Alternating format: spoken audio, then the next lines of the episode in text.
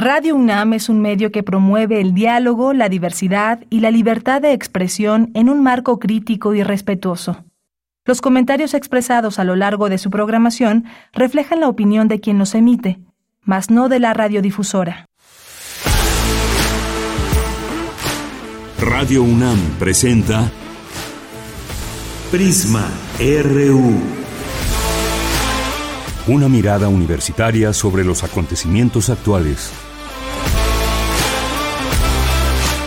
Prisma RU. Relatamos al mundo.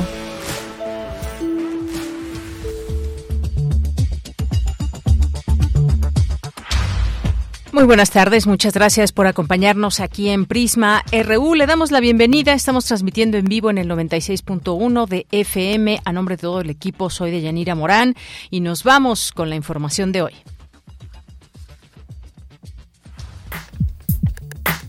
Relatamos al mundo. Relatamos al mundo.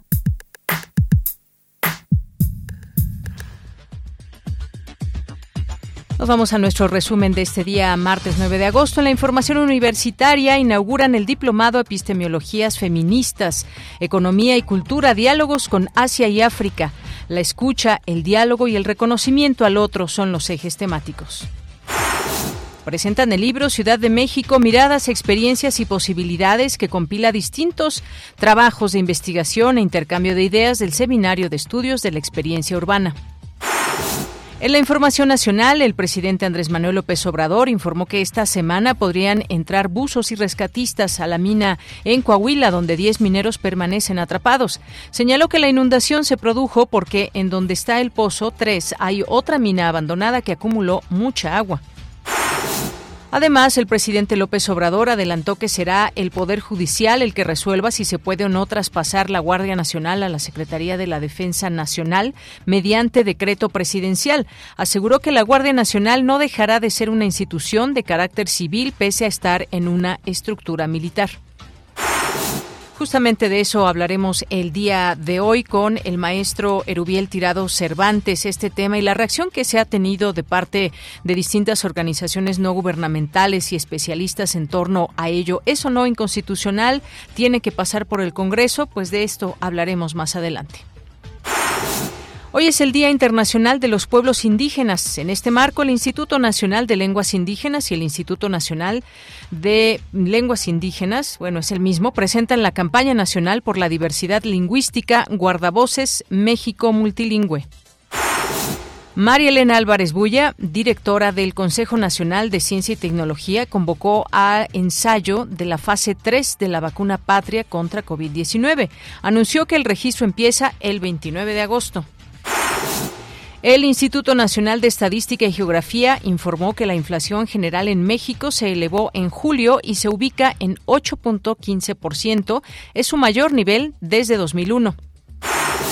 Y en la información internacional, Nagasaki conmemoró el 77 aniversario del devastador ataque nuclear. La ceremonia se celebró frente a la Estatua de la Paz, situada cerca del eh, hipocentro de la explosión, y comenzó con cánticos, así como la ofrenda de flores y agua en memoria de las víctimas. Detectan en China 35 casos en humanos de un nuevo virus de origen animal. El enipavirus es una de las principales causas emergentes del salto de enfermedades animales a humanos. Hoy en la UNAM, ¿qué hacer? ¿Qué escuchar? ¿Y a dónde ir?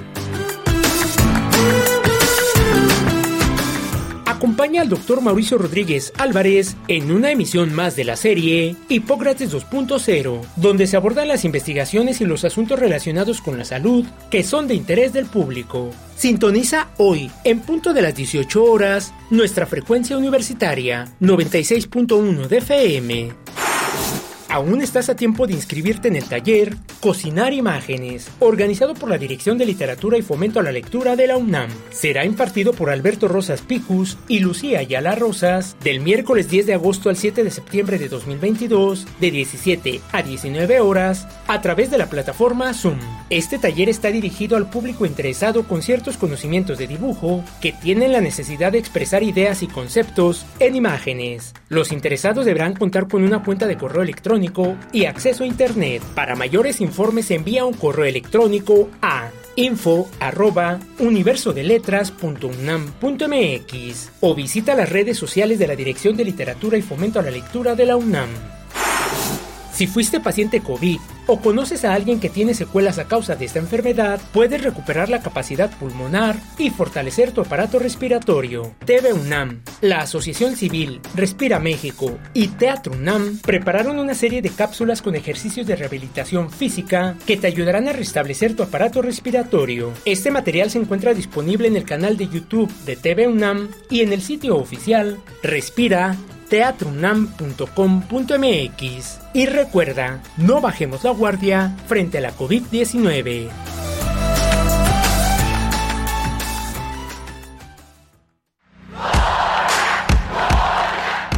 Campus RU Entramos a nuestro campus universitario en este día. Bueno, ya le decíamos también que vamos a tener una entrevista sobre este tema de lo que envió el presidente López Obrador, un acuerdo para que la Secretaría de la Defensa Nacional quede a cargo de la Guardia Nacional. También vamos a platicar del tema de la minería en México. Bueno, pues sabemos que hay una situación eh, delicada allá en Coahuila, en una mina hay 10 mineros atrapados, se está haciendo lo posible por rescatarlos con vida. Vamos a hablar en general también de lo que significa la minería en nuestro país. Y bien, pues vamos a iniciar con nuestro campus universitario. Ya está en la línea telefónica Cindy Pérez Ramírez. La escucha, el diálogo y el reconocimiento al otro fueron los ejes temáticos de la inauguración del diplomado Epistemologías Feministas, Economía y Cultura, Diálogos con Asia y África. ¿Qué tal, Cindy? Buenas tardes. Adelante. ¿Qué tal, Deyanira? Muy buenas tardes. Es un gusto saludarte a ti y a todo el auditorio de Prisma RU. El diálogo y el reconocimiento de la otredad evita la universalización de las vivencias y prioriza la alteridad, siempre con la consigna de narrar versiones en clave no androcentrada. Estas fueron algunas de las reflexiones de la Coordinadora para la Igualdad de Género de la UNAM, Tamara Martínez, durante la inauguración de esta edición del diplomado organizado por el Programa Universitario de Estudios sobre Asia y África de la UNAM aprendemos a rechazar los valores de las tradiciones del conocimiento que aspiran a la totalidad y a la unicidad, a esas versiones de la historia o de la filosofía, donde el sujeto, en su abstracción, puede representarlo todo. Y cuando eso sucede, por lo general, desaparecen existencias cuyos atributos se consideran o minoritarios o periféricos o que desestabilizan la teorización general como las mujeres, las disidencias exogenéricas, las personas racializadas, es decir, todo aquello que las hegemonías del poder conciben como otredad. En este sentido, las epistemologías feministas, atinadamente enunciadas en plural en este diplomado, han sido una forma de activación reflexiva y política que ha permitido adoptar nuevos verbos para reconocer, el Diplomado de Epistemologías Feministas, Economía y Cultura, Diálogos con Asia y África, inició con la conferencia magistral ¿Qué economías queremos? Ecologías de la Imaginación Económica, impartida por la doctora Gisela Carrasco Miró, asesora de género e investigadora independiente. En la charla dijo que ya no estamos en una historia única de progreso, esto no lo encontramos en la modernidad, estamos en una historia única de destrucción. El apocalipsis un sentido único de la historia se impone como única narración. Todo lo que pasa está catapultado, dijo, bajo un destino no común, sino único, algo incuestionable, un dogma. La imaginación no es utópica, sino son imágenes entre lo vivido y lo vivible. Y la imaginación traza este camino.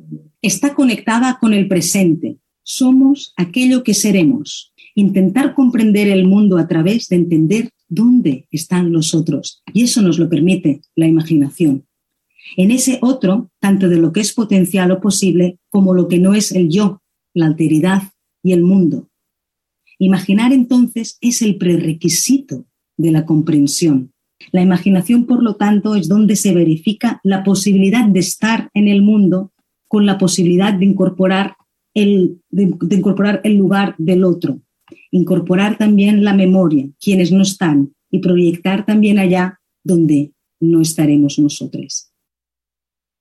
Deyanira, este diplomado se impartirá en siete módulos con una duración total de 164 horas del 15 de agosto al 19 de junio de 2023. Esta es la información.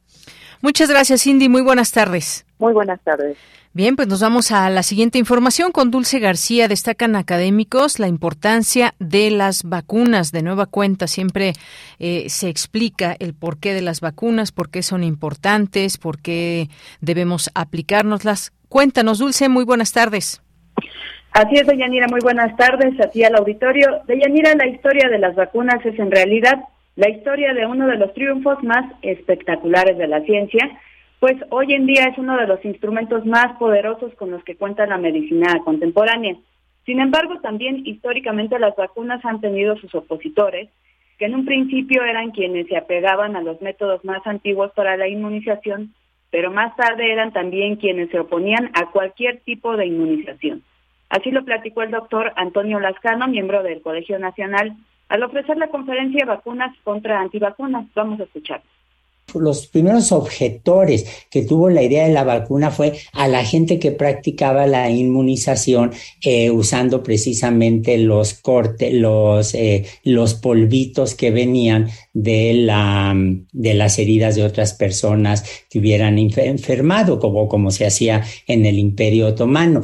Pero pero en estas épocas, desde luego que hubo ya objetores a la, a la vacunación. Aquí ven, por ejemplo, este grupo de niños que van corriendo, tanto del método tradicional de hacer el corte o el molido de las costras de alguien enfermo como de las eh, jeringas hipodérmicas que ya se empezaban a usar para ese entonces en la vacunación y bueno, Deyanira, el doctor Antonio Lascano resaltó también que hay grupos radicales que pueden no estar a favor del establishment, pero que eso no ha sido motivo para que no reconozcan el valor y los aportes de la ciencia. Vamos a escucharlo nuevamente.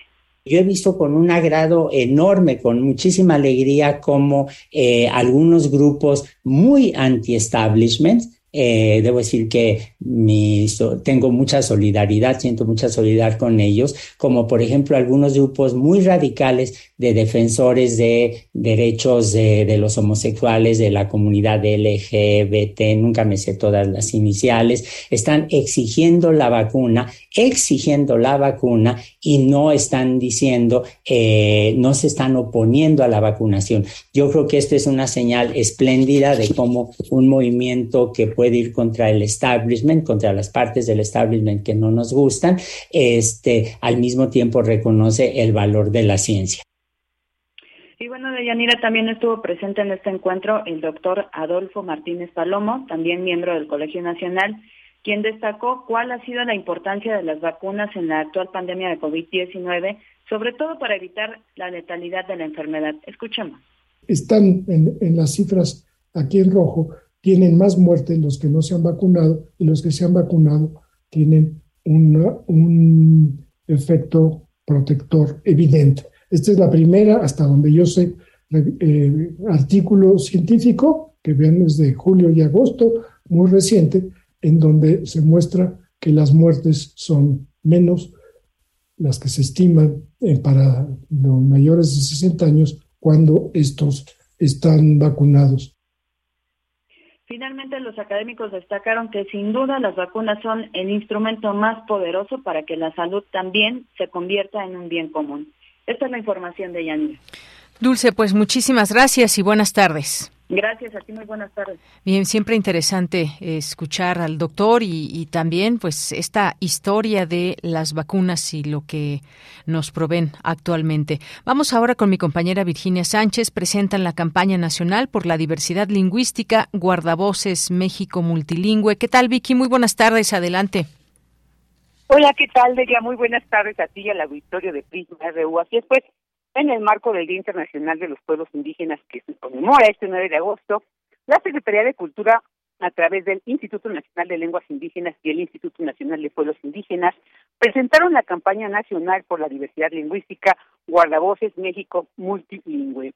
Al iniciar el evento, Adelfo Regino Montes, director general del Instituto Nacional de Pueblos Indígenas, destacó que el movimiento que se está construyendo no solo es material, sino de transformación, que pone en el centro de la cultura, los valores, el espíritu y el alma de los pueblos indígenas y afromexicanos. Escuchémoslo.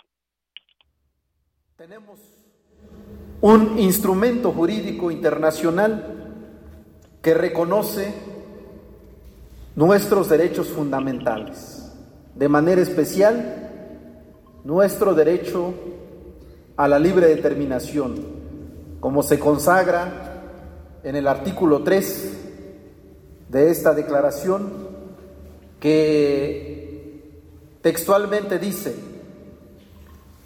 los pueblos indígenas tienen derecho a la libre determinación. En virtud de este derecho, determinan libremente su condición política y proveen asimismo a su desarrollo económico, social y cultural.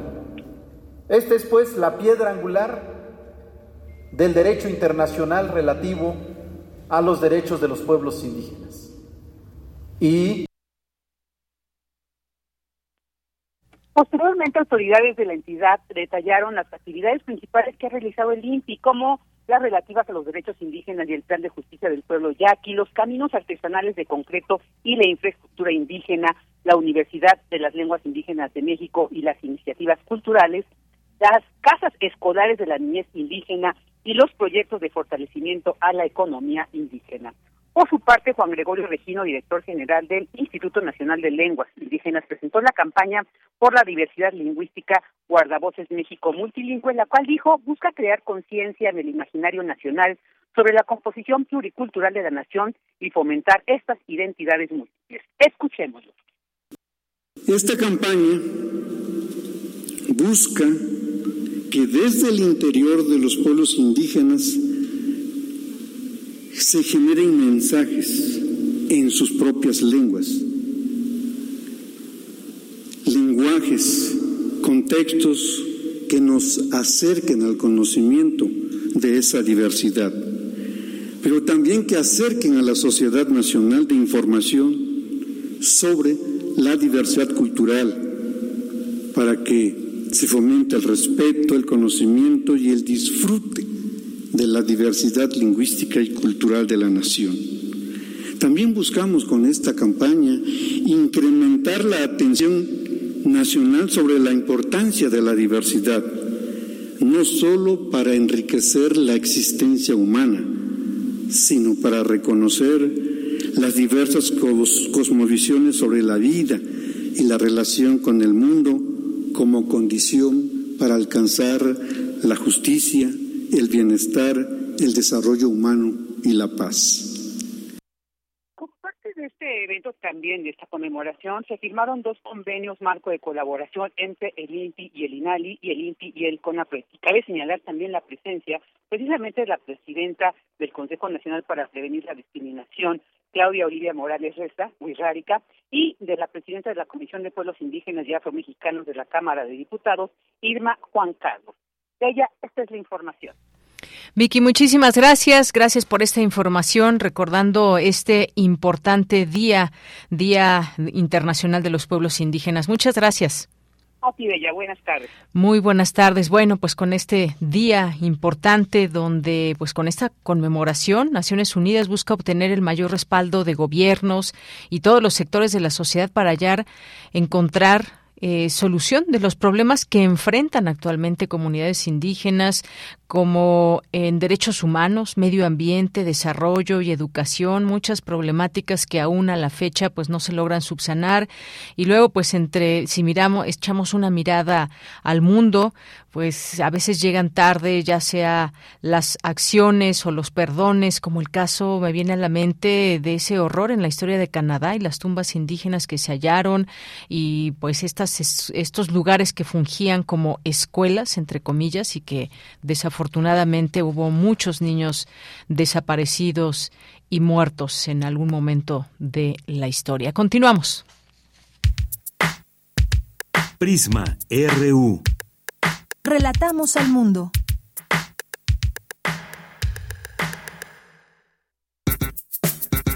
Prisma RU. Relatamos al mundo.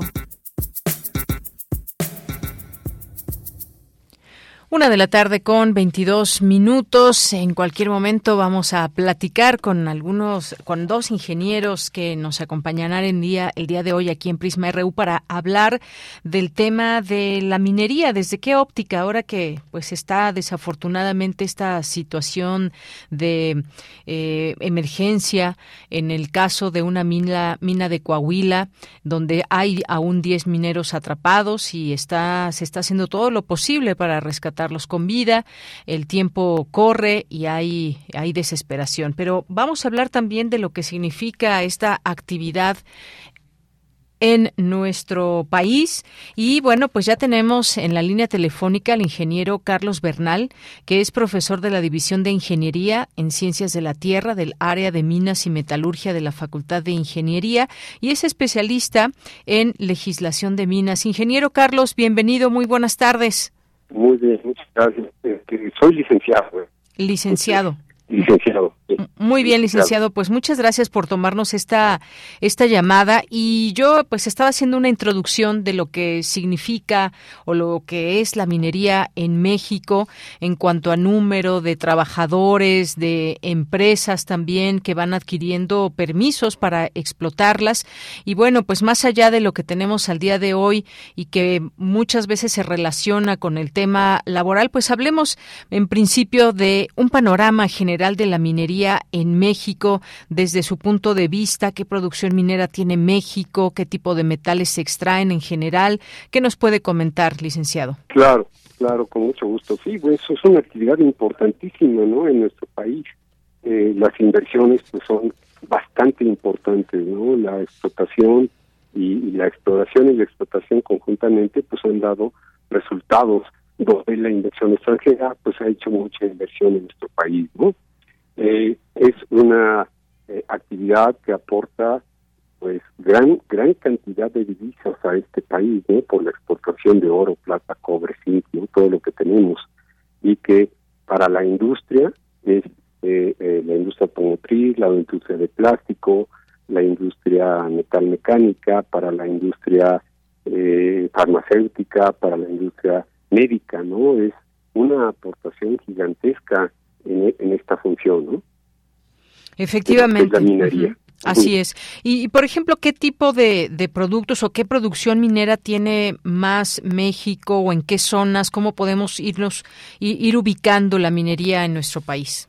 Bueno, en toda la República Mexicana tenemos la industria minera, ¿no? Eh, en, Chihuahua, en Sonora, en Zacatecas, sí, tenemos pues, la extracción de oro, plata, cobre, que son los productos principales, ¿no? Que, es fundamental para la actividad económica de este país, ¿no? Que son eh, realmente, pues es el motor, ¿no? Es, si no tenemos industria minera, pues no tenemos nada, ¿no?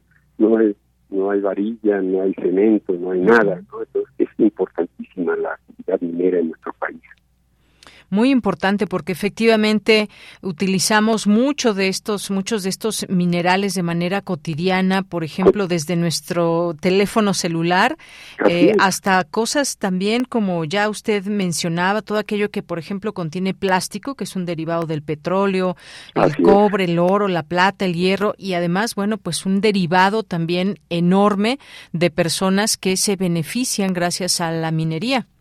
Sí, claro, sí, sí, fundamentalmente, ¿no? La industria minera, al crear un empleo, pues generan 10 más, ¿no? O hasta más, mucho más cantidad, ¿no?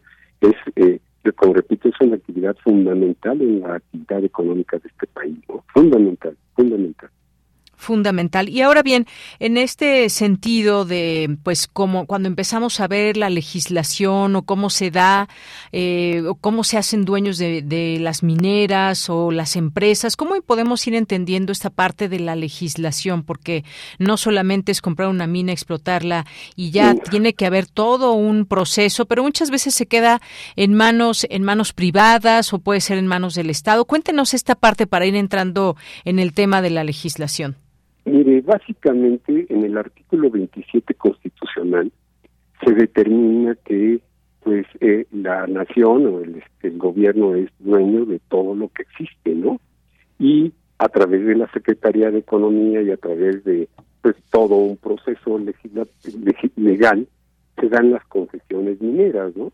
Esto pues es básicamente lo que se tiene. Ahorita en este momento el gobierno mexicano pues ha detenido las concesiones, pero existe, ¿no? La concesión minera dura 50 años y se hace una renovación, ¿no? Normalmente pueden ser personas físicas o eh, este, empresas, ¿no? Que, que puedan manejar eh, esta cuestión de las concesiones mineras, ¿no? Se otorgan bajo, bueno, pues que se compruebe que tienen la capacidad para poderlo llevar a cabo, ¿no? Esto es fundamental también en la en la parte en la parte minera, ¿no? En la parte operativa. Claro. Y, decíamos, eh, todo esto pasa por concesiones que ahora pues se han detenido, pero hay, hay pues claramente quienes están a cargo y pues se benefician con hay mucho interés, mucho dinero de por medio, porque si estamos hablando de algún tipo de mina dependiendo qué metal se extraiga, puede haber ganancias enormes. Ahora bien, ¿qué pasa eh, si vamos entrando a la parte laboral para entrar a las minas, explotar estos distintos metales se necesita pues mucho equipo, personal que arriesga muchas veces su vida, como lo estamos viendo no solamente ahora, sino pues hay muchos momentos en la historia de la minería en México. ¿Qué nos puede decir sobre esto, licenciado? Básicamente las, eh, las empresas mineras, bueno, están totalmente ligadas a la Secretaría de Trabajo y Previsión Social. Todos los trabajadores al ingresar a una mina tienen que estar contratadas, se tienen que tener un contrato y estar regulados por el Instituto Mexicano del Seguro Social, ¿no? Su contrato de trabajo, contrato colectivo de trabajo y el Instituto Mexicano del Seguro Social. Todos los trabajadores que ingresan a una mina tienen que pasar por cursos de capacitación en relación a lo que es la actividad minera. y Básicamente, ellos tienen que cubrir esta etapa para poder ingresar a una mina. Hay reglas fundamentales para el manejo de lo que es la actividad interna. Ahora, eh, todas las minas están reguladas por la norma 023 que tiene la Secretaría de Trabajo y Previsión Social y que esto, bueno, estas revisiones que se hacen constantemente a las empresas mineras es ver cómo están operando y cómo se están llevando a cabo. Tiene que tener el uso de pues todo lo que son cascos, todo lo que son este, sus cinturones de seguridad, sus rescatadores, todo esto está regulado, ¿no? Y hay comisión, hay una comisión mixta de seguridad y higiene que vigila la actividad diaria de los trabajadores, ¿no? Para saber eh, cualquier incidente, cualquier situación, estar vigilando totalmente la actividad interna en la mina. Así es. Ahora bien, ¿se respetan estos eh, estos contratos? ¿Cómo saber qué condiciones hay? Porque muchas veces es lo que marca la ley en cuanto a los contratos colectivos o contratos de cada persona que trabaja, en este caso, en una mina. Pero ¿cómo saber si realmente se, se respeta todo esto? Eh, ¿Cómo se tasan también los salarios, dado que son pues trabajos de, de riesgo? ¿Se sabe un poco más de, de todo esto? ¿Cómo hacer cumplir realmente la ley? Porque muchas veces pues es solamente son solamente artículos que quedan escritos, pero en la acción no muchas veces no se cumplen. No, en la, en la minería, eh, la verdad, bueno, lo que yo conozco y cuando yo trabajé en alguna mina, pues son reglas muy estrictas, ¿no? Todos los trabajadores tienen que cumplir las normas correspondientes al uso de equipo, al uso de, de, manejo de todo lo que se les entrega para su seguridad, ¿no? Porque, bueno, pues entran a situaciones, pues sí, eh, que se tienen que estar vigilando constantemente, ¿no? Eh, aquí sí las empresas son muy estrictas en este sentido, ¿no? De que la gente tiene que respetar cada una de las normas y cada una de las reglas que se imponen en la cuestión de seguridad. Son fundamentales, ¿no? No creo que ninguna empresa, o sea, grandes empresas como Grupo Industrial México, como Peñoles, como este cualquier niña, pues ahí luego eh, se tienen estadísticas, ¿no? De cero accidentes, ¿no? Se reportan los accidentes y se está vigilando mucho la cuestión de la seguridad de los trabajadores, ¿no?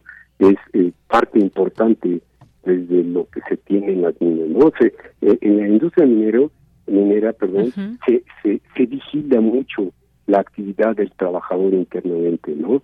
Hay pruebas, hay normas, hay vigilancia, hay supervisores. Sí, aquí sí le puedo decir que hay normas muy estrictas para el manejo de la seguridad. Habrá otro tipo de empresas, ¿no? Otro tipo de situaciones que no respetan esto, ¿no? Y la verdad pues bajan a las minas o bajan a, a estos pozos que sin ninguna seguridad, ¿no? Eso sí, yo se lo puedo asegurar. Bien, y por otra parte también, eh, pues que sí, muchas veces se ha catalogado eh, no sé si usted esté de acuerdo, como que la minería ha sido también en muchos momentos un despojo a la nación al ser estos pues, recursos que se encuentran en el país, pero que muchas veces pues son explotados por particulares. Sabemos que quienes son o están a la cabeza pues son personas muy muy ricas que tienen mucho dinero que justamente a través de la explotación de estos eh, de estos metales y la manera en cómo se llega a las minas porque bueno, son caminos a veces o muchas de estas veces el entrar a estos lugares pues genera muchos riesgos, no solamente propios del trabajo, sino también para la salud. Hay también artículos que exponen pues problemas eh, sociales, incluso ecológicos de la minería en México. ¿Cómo vamos comprendiendo esta parte, licenciado? Mire, aquí básicamente, ¿qué hace la industria minera? Bueno, pues cuando llega o tiene la concesión correspondiente, se hace todo un proceso de exploración y este y extracción de material. Y cuando toca en estas zonas bueno pues la, las empresas normalmente pues aportan centros de salud escuelas trabajo para para las zonas correspondientes caminos de acceso. Y bueno toda una serie de situaciones no sí eh, repito sí hay una gran inversión no hay una gran inversión que hace la gente o las empresas pero pues eh, eh, son los beneficios, ¿no?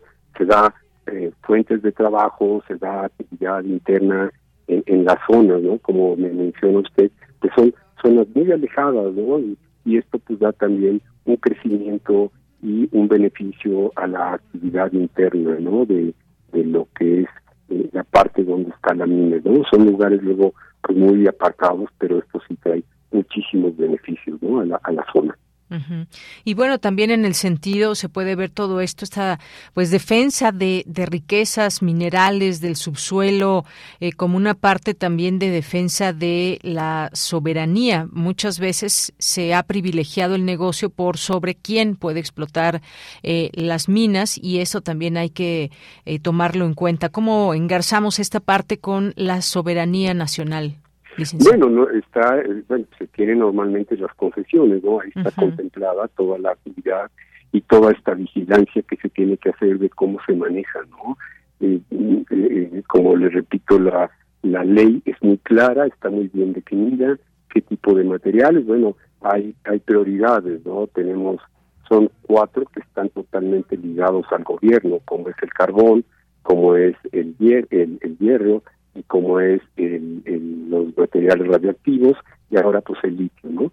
Son totalmente para que la, el gobierno controle este tipo de productos.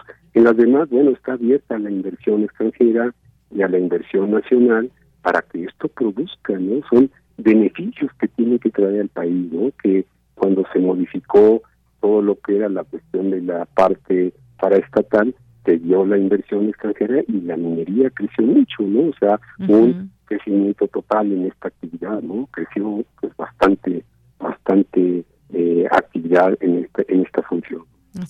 ¿Cuál debería ser entonces el nivel de, de, o porcentaje, cómo decirlo, de participación extranjera en el sector? Muchas veces se ha catalogado como de alarmante. Empresas, por ejemplo, canadienses, estadounidenses, incluso australianas, inglesas. ¿Cómo, cómo está distribuido todo esto y cómo ver también esta parte de la participación extranjera, licenciado? Bueno, pues la ley de, la, primeramente, bueno, la ley de sociedades mercantiles nos autoriza, nos autoriza la inversión, ¿no? Y la ley de, inversiones extranjeras permite, ¿no? Que, que nuestro país entre a este tipo de actividades, ¿no? Aquí solamente que el gobierno cambiara todo o modificara esta ley, bueno, se, se limitaría, ¿no? La parte la parte de inversión extranjera está abierta, ¿no? Básicamente a cualquier a cualquier eh, inversionista extranjero que pueda venir a México, ¿no? Principalmente pues de, en este tipo de actividades, ¿no? Había que pues entrar a otro tipo de situaciones, ¿no? Yo creo que el cambio ha sido importante en la actividad y pues esto ha dado resultado, ¿no? De lo que tenemos actualmente. Sí, es, es muy criticada, pero también es muy beneficiado el país con lo que se está haciendo. Y que justamente esa parte de la legislación debe ser muy clara porque también ha sucedido que pues en distintas eh, comunidades indígenas también pueden verse afectadas las personas o las propias comunidades, los núcleos agrarios, como hemos visto pues eh, en el caso, por ejemplo, de la explotación de agua para algunas cerveceras, en fin, hemos tenido ya un, un, historial importante en todo ello. Eh, si hay inversión, si hay inversión que bueno que exista, pero que se dé dentro de los marcos de la ley y sin afectar pues comunidades que puedan eh, puedan verse eh, afectadas por esta situación de la minería.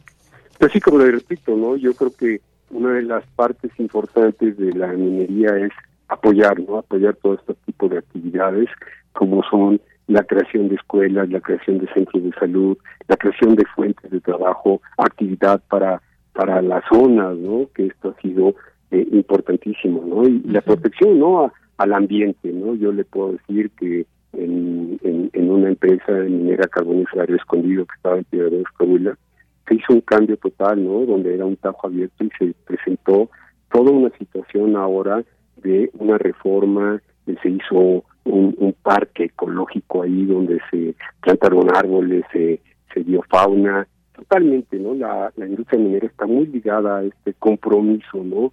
De no afectar tanto el medio ambiente, ¿no?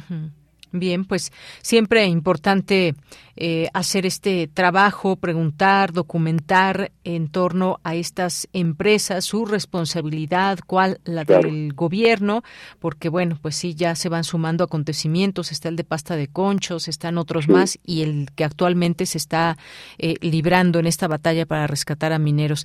Pues licenciado, muchas gracias por estar con, con Prisma RU de Radio UNAM para explicarnos un poco sobre pues este tema de la minería en México.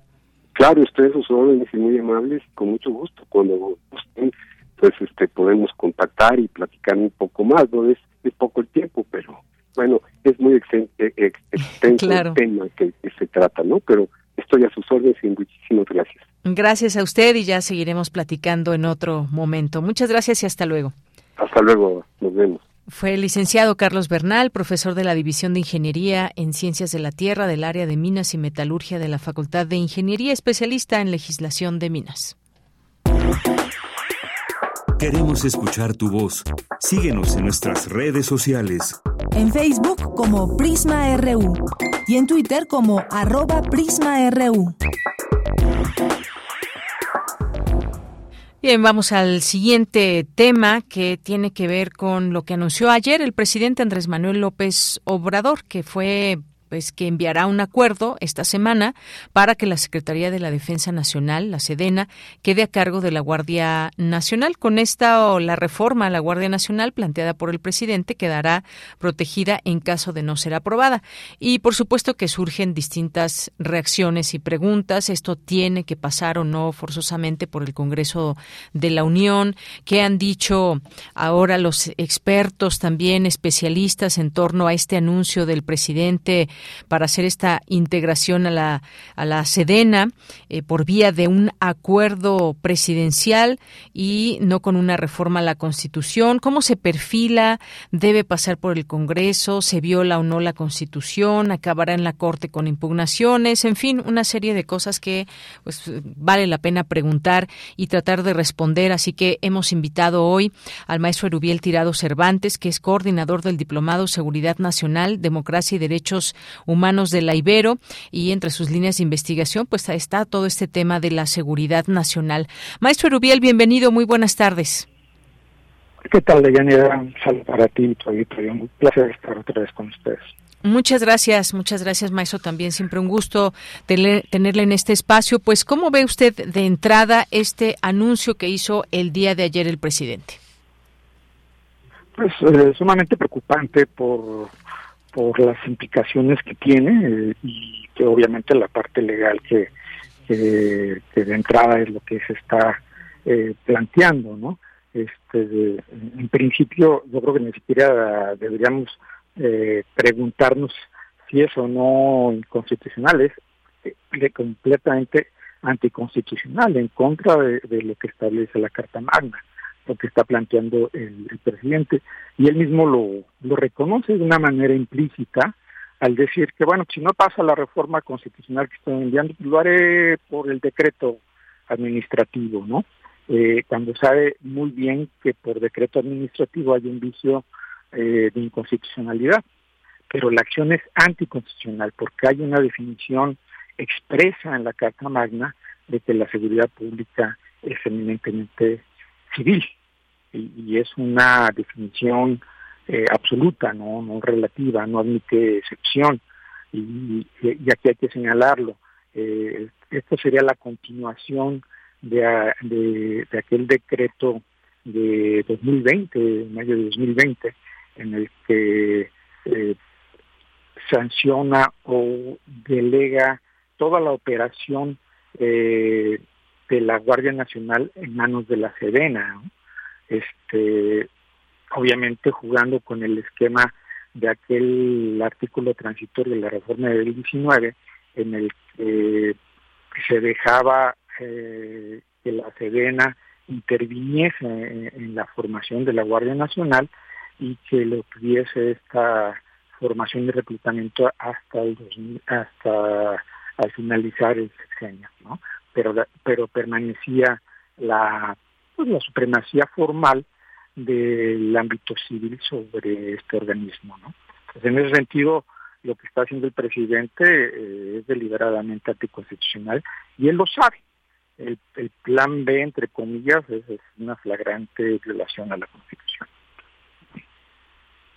Gracias, eh, maestro. En este sentido, pues el presidente adelantó que buscará esta reestructuración y que sea a través de una modificación del reglamento interno del gobierno eh, por decreto, por reforma a la ley de administración pública federal. Esto me refiero a esta reestructuración que también anuncia de la Secretaría de Seguridad y habla de que a raíz de los casos de personas que han sido encarceladas injustamente y cuyo proceso no ha podido avanzar por cuestiones burocráticas, todo esto pues viene acompañado.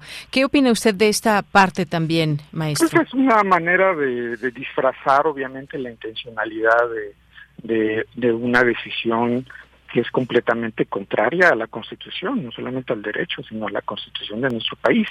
Eh, en ese sentido, este, no tendría por qué ser materia de, de negociación este, el hecho de que una institución funcione correctamente, en este caso, o que corrija sus, errores.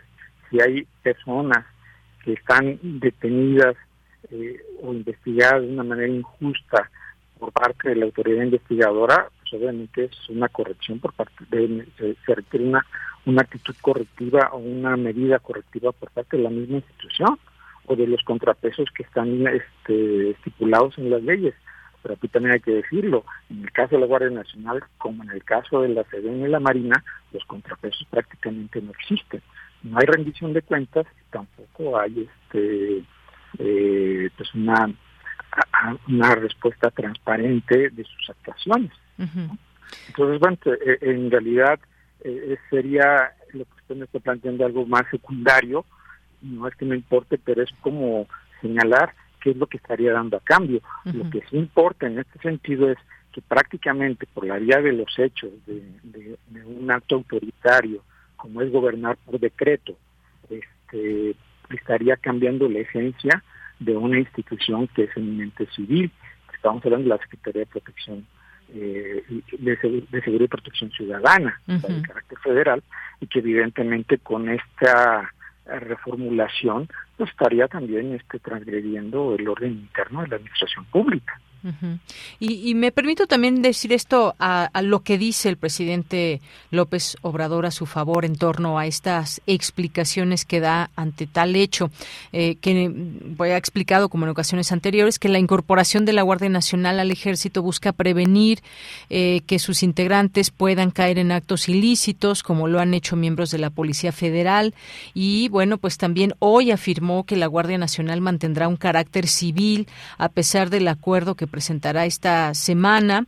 También pues ha sido obviamente cuestionado sobre este tema desde el día de ayer y reitera que su administración utilizará todos los recursos legales a fin de garantizar la operatividad de la Guardia Nacional a largo plazo. Digamos que esa es en su defensa lo que dice el presidente, maestro. Pues, eh, desgraciadamente, y a mí me pesa señalarlo, el presidente pues, miente este, de una manera flagrante, porque lo que está diciendo no tiene sustento ni legal ni, ni, en la realidad. O sea, en realidad este, no habría necesidad estar planteando de salirse con la suya, hay que decirlo con esas palabras, a través de decretos administrativos, cuando sabe que, no va a transitar la reforma constitucional. Es decir, el planteamiento inicial que estaba eh, señalando el, presidente en esta ruta de traspasar completamente el, mando y el, control absoluto sin cortapisas de la Guardia Nacional al Ejército, digamos que era el correcto, lo digo entre comillas, en el sentido de, cambiar la Constitución, esa era la vía, la Constitución y las leyes y los reglamentos en ese orden. ¿sí? Entonces, este, pero como ve que no hay manera de, de, transitar por, por la vía correcta, pues, pues me la llevó por el decreto administrativo, litigo, porque eso es, un, eso es una, una acción calculada por parte del Ejecutivo que ya lo ha hecho antes, ¿no? Y lo hizo desde 2019 con la creación de la Guardia Nacional. de, de irse así, ¿no? Simplemente lo hago, impune, él dice que, que decida la Suprema Corte, pero él no dice que lo va a consultar a la Suprema Corte. Si fuese en ese sentido correcto el presidente, podría plantear primero la consulta y luego la, el decreto. Pero no lo está haciendo así. Simplemente nos está avisando, pues, pues ahí viene, perdónme la expresión, el ramalazo, háganle como tienen y a ver cuándo les decide la Corte. Eh, y hay que recordar en ese sentido eh, las propias palabras del presidente cuando en otras eh, cuestiones ha transferido atribuciones que son de carácter civil a los militares nuestro país. Lo ha hecho a través de la eh, reforma de las leyes. Solamente lo vamos a mostrar el ejemplo de, de la Marina Mercante. ¿no? Se cambió la Marina Mercante, la viciada de inconstitucionalidad, está incluso impugnada, pero esta la Corte no resuelve. Y, pero lo hizo a través de la ley. Entonces, y, y el argumento del presidente para justificar esta acción, más o menos se parece a lo que ha dicho, aunque aquí sí hay una diferencia sustantiva, ahorita lo comentamos. El hecho de decir que, pues, es que si no lo hago a través del cambio de la ley, pues cualquiera que venga de otro partido, pues con un decretazo también me lo va a quitar. Echar atrás. Aquí hay que señalarlo que el presidente está jugando con riesgos calculados políticos muy fuertes y de grave riesgo para, para la salud democrática del país, ¿no? Porque es como plantear, sí, esto me lo pueden quitar mediante un decreto para ver quién se va a meter con, con los militares, ¿no? Ese es el, digamos, el, el subtexto o el discurso oculto que trae el presidente, me parece sumamente autoritario e incluso puede ser hasta represivo. Y aquí, si me permite, Deyanira, pues sí podría ir a, a, las, a las implicaciones, ¿no? más allá de lo que ya hemos planteado, que me parece gravísimo. El hecho de que esto, eh, de concretarse así como lo está eh, anunciando el presidente, pues culminaría eh, la militarización del país y, dejando este, la parte o la pinza de la seguridad completamente en manos de los militares mexicanos, sin contrapesos, completamente sin transparencia y completamente sin rendición de cuentas y completado con este gran cúmulo de atribuciones de carácter civil que le han permitido a los, militares mexicanos tener un acceso a recursos eh, sin control, recursos públicos, este, y que obviamente esto genera este, una deformación de la función de defensa de nuestro país, sin contar o sin señalar todavía el grave daño que le hace a la, institución, armada y a sus miembros. Bien, pues qué, qué difícil esta situación en el plano legal, siempre importante mencionarlo. Ya veremos que, pues bueno, finalmente quizás quede esto eh, en manos de la Suprema Corte de Justicia de la Nación, quien finalmente pues decidirá el futuro de esta institución de seguridad. Hay pues los pros que dice el presidente, que también han sido revirados por distintas eh, personas que están eh, pues desde el activismo y desde, por ejemplo, el Centro de Derechos Humanos, eh, Miguel Agustín Pro, y todo lo que se está mencionando. Y bueno, pues a final de cuentas dice son más los elementos de la Guardia Nacional que están cuidando a la gente que los policías estatales y municipales, pero siempre es importante seguirlo platicando. Se conocerá esta semana, pues, esta, este acuerdo que se envía y seguiremos, por supuesto, analizando eh, pues lo más que se pueda todo y esto. Hay que, y hay que señalarlo con todas sus letras. Sí quiere con esto concluyo, este, con esta alegoría de, de, de la presencia eh, física de la Guardia Nacional. Actualmente, hasta donde pues, tenemos conocimiento, hay 266 cuarteles a lo largo y ancho del país. 110 mil efectivos. Este, y bueno, pues se anunció desde el año pasado que esto se extendería a 500, ¿no? Es decir, una presencia abrumadora en el país y que incluso la que llevamos actualmente no nos ha servido para gran cosa, en términos de que la inseguridad eh, y la delincuencia este, no solamente siguen igual, sino peor. Pero eh, luego nos lleva a la siguiente hipótesis, que para mí es gráficamente, si me lo permite, es como una mano extendida en el territorio nacional, que en algún momento, y ese es el gran riesgo, porque puede tener un uso político, se puede convertir en un puño. Bien, pues maestro, muchísimas gracias por comentar con, es, con nosotros este tema tan importante. Gracias. Hasta luego. Hasta luego. Muy buenas tardes al, al, maestro Erubiel Tirado Cervantes, coordinador del Diplomado Seguridad Nacional, Democracia y Derechos Humanos de la Universidad Iberoamericana. Prisma RU. Relatamos al mundo. Tenemos una invitación que nos va a hacer Magdala López, coordinadora general de la Unidad de Vinculación Artística del Centro Cultural Universi Universitario Tlatelolco. Magdala, ¿cómo estás? Muy buenas tardes. Hola, Deyanira, qué gusto saludarte a ti y a tu auditorio. Saludos desde acá, desde Tlatelolco. Pues muchos saludos hasta allá y cuéntanos, ¿a dónde vas a invitar al público? Pues mira, en esta ocasión queremos invitarlas, invitarlos a que conozcan la oferta de talleres de la Unidad de Vinculación Artística. Estamos por comenzar nuestro ciclo número 24 de Ternuras y Disidencias. Este es el, el título del ciclo. Y bueno, tenemos una oferta de talleres para todas las edades, para todos los intereses, las curiosidades en torno al arte. Uh -huh. Y bueno, nos, encanta, nos encantaría que la conocieran y que formaran parte de la comunidad tan bonita que se ha formado aquí en la UBA de Tlatelolco. La uva de Tlatelolco, efectivamente. Oye, pues este ciclo de ternuras y disidencias, cuéntanos un poco más, porque creo que el título ya nos cuenta un poco, pero me gustaría que nos menciones acerca, pues, de estos distintos talleres, eh, qué, qué hay en ellos, una reflexión en torno a qué, cómo expresamos nuestro cariño, de qué va todo esto. Pues mira, nos hemos encontrado y tú lo has platicado también aquí en los distintos espacios eh, de Radio UNAM, uh -huh. pues que el mundo después de la pandemia se parece mucho al que vivíamos antes, pero ya no es igual. Entonces, nosotros desde acá, desde Tlatelolco, proponemos acercarnos a los otros, a los que nos rodean, a partir de la ternura.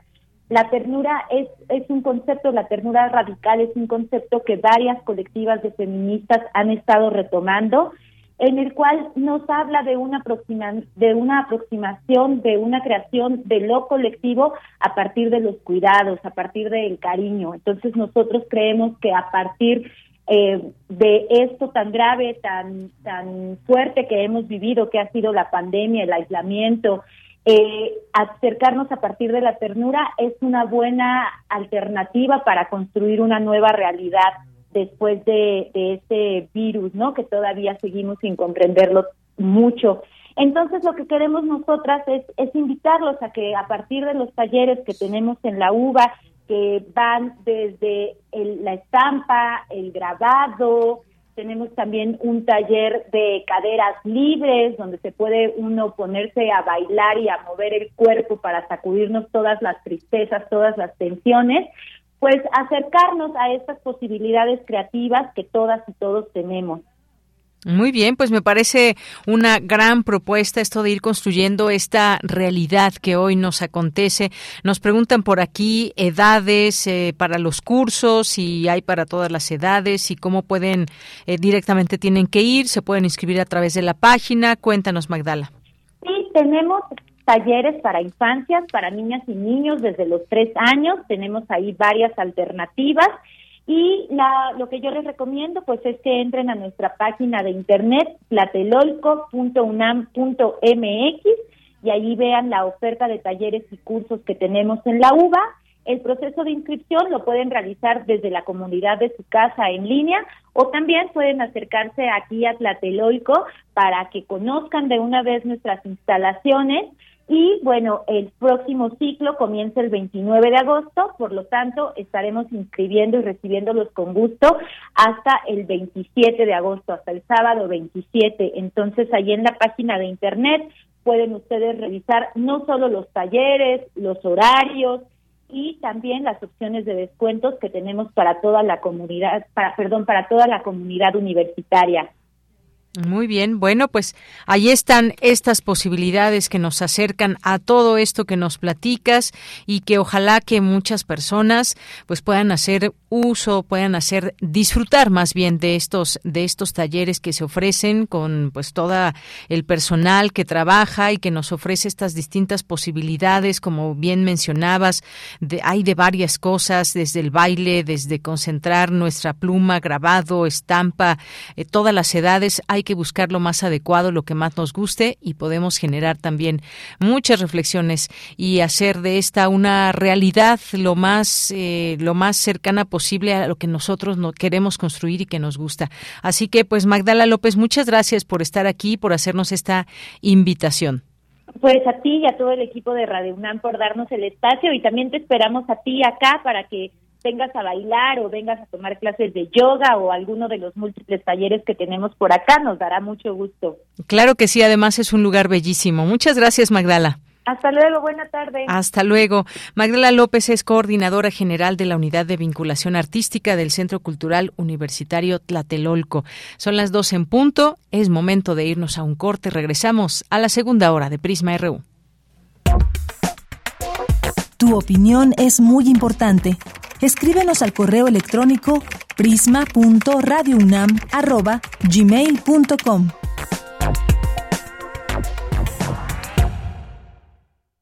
La siguiente información es llevada hasta ustedes gracias a las galletas macabros el Green. No querrás saber de qué están hechas. Interrumpimos la programación de su estación de radio favorita para un boletín especial. Llega hasta ustedes el endemoniado mundo de Enrique Rocha. El Museo Panteón de San Fernando tendrá una exposición sobre serie B y ciencia ficción mexicana. Macabro 21, del 17 al 28 de agosto 2022. Visita macabro.com.mx. Habla Mario Delgado. La llama de la esperanza ilumina el corazón de cada vez más mexicanos y mexicanas. En junio pasado ganamos cuatro estados más y ya son 22 entidades gobernadas bajo nuestros principios de no mentir, no robar y no traicionar al pueblo. Morena crece en favor de los más pobres para que sigan subiendo los salarios y para que no regresen los gasolinazos. Gracias por tu apoyo, por seguir atreviéndote a cambiar para que juntas y juntos sigamos transformando nuestra patria. Seguimos. Amor con amor se paga. Morena, la esperanza de México. Uy, a ese coche se lo llevó el agua. En temporada de lluvias hay que tomar precauciones. Nunca cruzar la corriente en una inundación. Tan solo 50 centímetros de agua pueden llevarse un coche. Consulta los pronósticos del Servicio Meteorológico Nacional. Ten una mochila de emergencia. Agua potable. Protege tus documentos. Y hazle caso a las alertas de protección civil. Esta temporada de lluvias y ciclones, juntos nos protegemos mejor. La Conagua y el Servicio Meteorológico Nacional te informan por tu seguridad. Gobierno de México. Entre acciones y reacciones, seguimos luchando contra el cambio climático y la destrucción del ambiente. Habitare. Agenda Ambiental Inaplazable. Todos los lunes a las 16 horas por el 96.1 de FM después del corte informativo. El cambio es bueno, pero el cambio de conciencia es fundamental. Radio UNAM, experiencia sonora.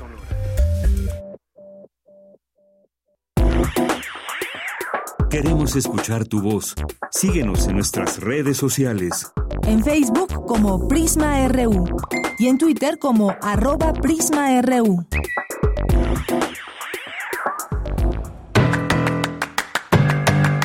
Mañana en la UNAM, ¿qué hacer? ¿Qué escuchar? Y a la serie Sensaciones sin Límite es una producción de altavoz radio del Sistema Público de Radiodifusión del Estado mexicano que documenta la sexualidad en contextos de discapacidad para abrir rutas que nos lleven a la construcción de una sociedad incluyente e igualitaria. Mañana miércoles 10 de agosto el programa aborda el tema Vida plena de las personas con síndrome de Down. Se calcula que hay más de 220 mil personas en México con este síndrome que padecen el mito de ser infantes eternos y que por lo tanto no pueden ser independientes hacer pareja o sentir deseo sexual. Participa en el programa Cintia Laurel, activista social en pro de los derechos de las personas con discapacidad y madre de una joven cuya condición de vida es el síndrome de Down. La serie Sensaciones sin Límites se transmite todos los miércoles a las 10 horas por el 96.1 de FM. La Coordinación Universitaria para la Sustentabilidad de la UNAM presenta la nueva temporada del Cineclub Sustenta Cinema Juventudes y Medio Ambiente. A través de un viaje audiovisual nos invita a construir un espacio en el que puedas aprender, escuchar y reflexionar sobre temas trascendentales para la sustentabilidad. Como parte de la serie Jóvenes Creadores, el próximo jueves 18 de agosto en punto de las 13 horas se presentará el documental Semillas de Libertad. Para poder acceder a la función en línea deberás registrarte a través de las redes sociales o el sitio oficial de la Coordinación Universitaria para la Sustentabilidad de la UNAM. Radio UNAM te invita a participar en el curso en línea Narrativa, Multiplicidad de Ideas, espacio de intercambio y reflexión sobre el hecho narrativo desde distintas disciplinas de conocimiento como la psicología, neurociencia, comunicación, política, educación, filosofía y literatura. Este taller será impartido por Alejandro Montes, doctor en literatura por la UNAM, profesor e investigador de tiempo completo de la Universidad Autónoma de la Ciudad de México, los días sábado del 10 de septiembre al 29 de octubre de 2022 de 10 a 12 horas. Para mayores informes e inscripciones consulta las redes sociales de nuestra emisora o envía un correo electrónico a cursosrunam.gmail.com Y recuerda, si utilizamos cubrebocas, nos cuidamos todos. Para Prisma RU, Daniel Olivares Aranda. Bien, estamos de regreso aquí ya en la segunda hora de Prisma RU. Gracias por estar acompañándonos, haciéndonos llegar sus mensajes a través de redes sociales. Aquí les leemos con mucho cariño, con mucho gusto. Le acompañamos hoy en la producción Denis Licea, Michelle González en las redes sociales, Andrés Ramírez, Andrew Friedman en los controles técnicos. Aquí les saluda Deyanira Morán. Pues vamos a tener en esta segunda hora varias cosas. Les vamos a invitar al teatro tenemos una entrevista también en Cultura con Tamara, tenemos la presencia de Anel Pérez, directora de Literatura y Fomento a la Lectura en Martes de Literatura, que nos va a hacer algunas recomendaciones literarias, tenemos a los poetas errantes, así que pues la información internacional también, quédese aquí en este espacio, son las dos de la tarde con seis minutos y gracias a José Luis León, presente por aquí en nuestras redes sociales, a Minerva, eh, muchas gracias gracias también que está por aquí presente Rosario Durán, Alfredo Jiménez Lagar, que nos dice, habrá que recordarle al señor Tirado de la moratoria legislativa que decretaron los legisladores de Va por México. Además, asegura que AMLO hace las cosas con dolo y premeditadamente. Lo único unilateral es la información sesgada hecha por los medios de siempre. Gracias, Alfredo. Y habremos, por supuesto, de tener otras voces. Ya ven que aquí pues nos gusta eso, tener la posibilidad de entrevistar voces universitarias que puedan tener pues eh, posturas distintas, ópticas distintas desde donde entender. Estamos hablando de un tema donde la seguridad es muy importante. Queremos siempre que pues se vayan dando los cambios necesarios para tener eh, posibilidades de que México tenga eh, menos homicidios, menos eh, eh, pues todo este crimen organizado que hay alrededor de distintas partes que tiene sus redes y cómo ir avanzando en todo ello. Así que por supuesto también tendremos otras voces que nos que nos eh, nos platiquen y nos analicen al respecto de esto. Gracias Alfredo Rosario Durán Martínez nos dice en efecto el presidente ha dado tantas prebendas a las fuerzas armadas que cuando él se vaya va a ver quiénes eh, bueno, muchas gracias aquí por tus comentarios. Rosario, no precisamente puedo leerlo con todas las palabras que aquí nos pones. Muchas gracias, Jacqueline Díaz. Muchas gracias también. Gracias a Santiago Luis Enrique Castillo, a Jorge Morán Guzmán. Nos dice, Costa Rica no tiene ejército, solo Guardia Nacional. Creo que en México sería mejor una Guardia Nacional, muy compacta, muy bien pagada, con buenas prestaciones, muy bien equipada y entrenada. Y no siempre lo legal es justo. Gracias, Jorge. Pues gracias por sus comentarios siempre también es importante leerles y como les digo sobre todo pues tener estas distintas eh, ópticas así que por supuesto seguiremos hablando de este tema una vez que ya el, el presidente pues envíe también esta eh, pues formalmente esta petición o este acuerdo o lo que vaya a presentar para seguirlo analizando. Muchas gracias. Flechador del Sol nos dice, escuchando el, el senador Guadiana ¿Qué hace por los mineros? Pues buena pregunta, flechador. Buena pregunta. ¿Qué hace por los mineros? Eh, Jorge nos dice, propongo una entrevista con un ingeniero en minas y otra un ingeniero metalúrgico para redondear el tema de la minería, profundizar en el manejo inadecuado de la higiene y seguridad y sus consecuencias es vital. Muchas gracias. Rosario, también muchos saludos para ti, a nuestros amigos del PUEA UNAM, eh, Adrico Uso también muchos saludos. Tlatenco, muchas gracias. Eh, Guerrero, presentes, nos dice, gracias. Pues sí, háganse presentes desde donde quiera que nos escuchen. Aquí les leemos con muchísimo gusto. Eh, Carla Salazar, muchos saludos. Juan Jaso López, muchas gracias. Y gracias también por aquí a eh, a Jorge nos dice un cordial saludo para todos los radionautas e internautas. Rosario también un poco de humor. Gracias por el por el, la foto que nos envías. Muchas gracias. David Castillo también llegando, corriendo pero presente. Eh, Manguarrián también muchos saludos. Feliz martes, Rosario.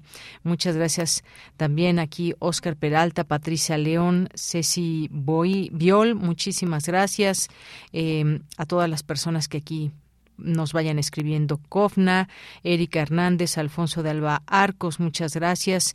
Eh, les mandamos muchos saludos a todas y a todos y les seguimos leyendo por supuesto. Gracias, Minerva, aquí por los comentarios. Kiki Angelares, Analí Arias, muchas gracias también. Y, pues bueno, recuerden nuestras redes sociales. Arroba PrismaRU es nuestro Twitter y PrismaRU en Facebook. Vámonos a la información. Presentan el libro Ciudad de México, Miradas, Experiencias y Posibilidades. Cuéntanos, Cristina Godínez, con la información. Buenas tardes, Deyanira. Un saludo para ti y para el auditorio de Prisma RU. En el Instituto de Investigaciones Sociales fue la presentación de este material, compilado por Margarita Camarena Lurs y Vicente Moctezuma Mendoza. Se trata de un libro producto del intercambio de ideas que se dio en el marco del seminario sobre la experiencia urbana. En su intervención, Margarita Camarena dijo que en el contexto de pensar radicalmente dieron énfasis a los aspectos de interpretación, así como las posibilidades de la ciudad. El libro sí es apenas una ventana para atisbar las complicaciones de la Ciudad de México. Es un punto de observación crítico donde todos los autores somos actores de la ciudad al mismo tiempo con diferentes alcances, con diferentes responsabilidades y escalas en las que estamos implicados desde las artes hasta las organizaciones ciudadanas, especialmente las que tienen que ver con la acción colectiva y con los niños de los que la quinta parte del libro son temas central, ¿no? Erika Alcántar García habló de la ciudad como palimpsesto. El caso de la zona de Tlatelolco. Pensé desarrollar algo, ¿no? Para tratar de hilar, ¿no? Y encontrar cuáles son los discursos que nos pueden llevar a conocer un poco desde los estudios urbanos, ¿no? Hacia dónde podemos encontrar ese origen, ¿no? De esta analogía de la ciudad como texto y como palimpsesto, eh, y cuáles son las vertientes que más utilizamos, ¿no? para recurrir a esta figura del palimpsesto. También de su contribución habló Lisamel Díaz Ayala, egresada de urbanismo por la UNAM. La pregunta central que da vida al texto es cuáles son los principios de decolonia, los principios decoloniales en el discurso y la práctica de artistas que trabajaron en proyectos relacionados a la rehabilitación del centro histórico de la Ciudad de México entre 1997 al 2017. Mi texto forma parte de la sección del libro que lleva el título Miradas y va acorde con la pregunta que lanzan los coordinadores sobre quiénes hacen qué en la ciudad. Deyanira, el libro Ciudad de México, Miradas, Experiencias y Posibilidades ya está disponible en la librería del Instituto de Investigaciones Sociales de la UNAM. Este es mi reporte. Buenas tardes. Muchas gracias, gracias Cristina Godínez por esta información. Pues sí, un libro que se antoja. Ciudad de México, miradas, experiencias y posibilidades. Nos vamos ahora a la información internacional a través de Radio Francia.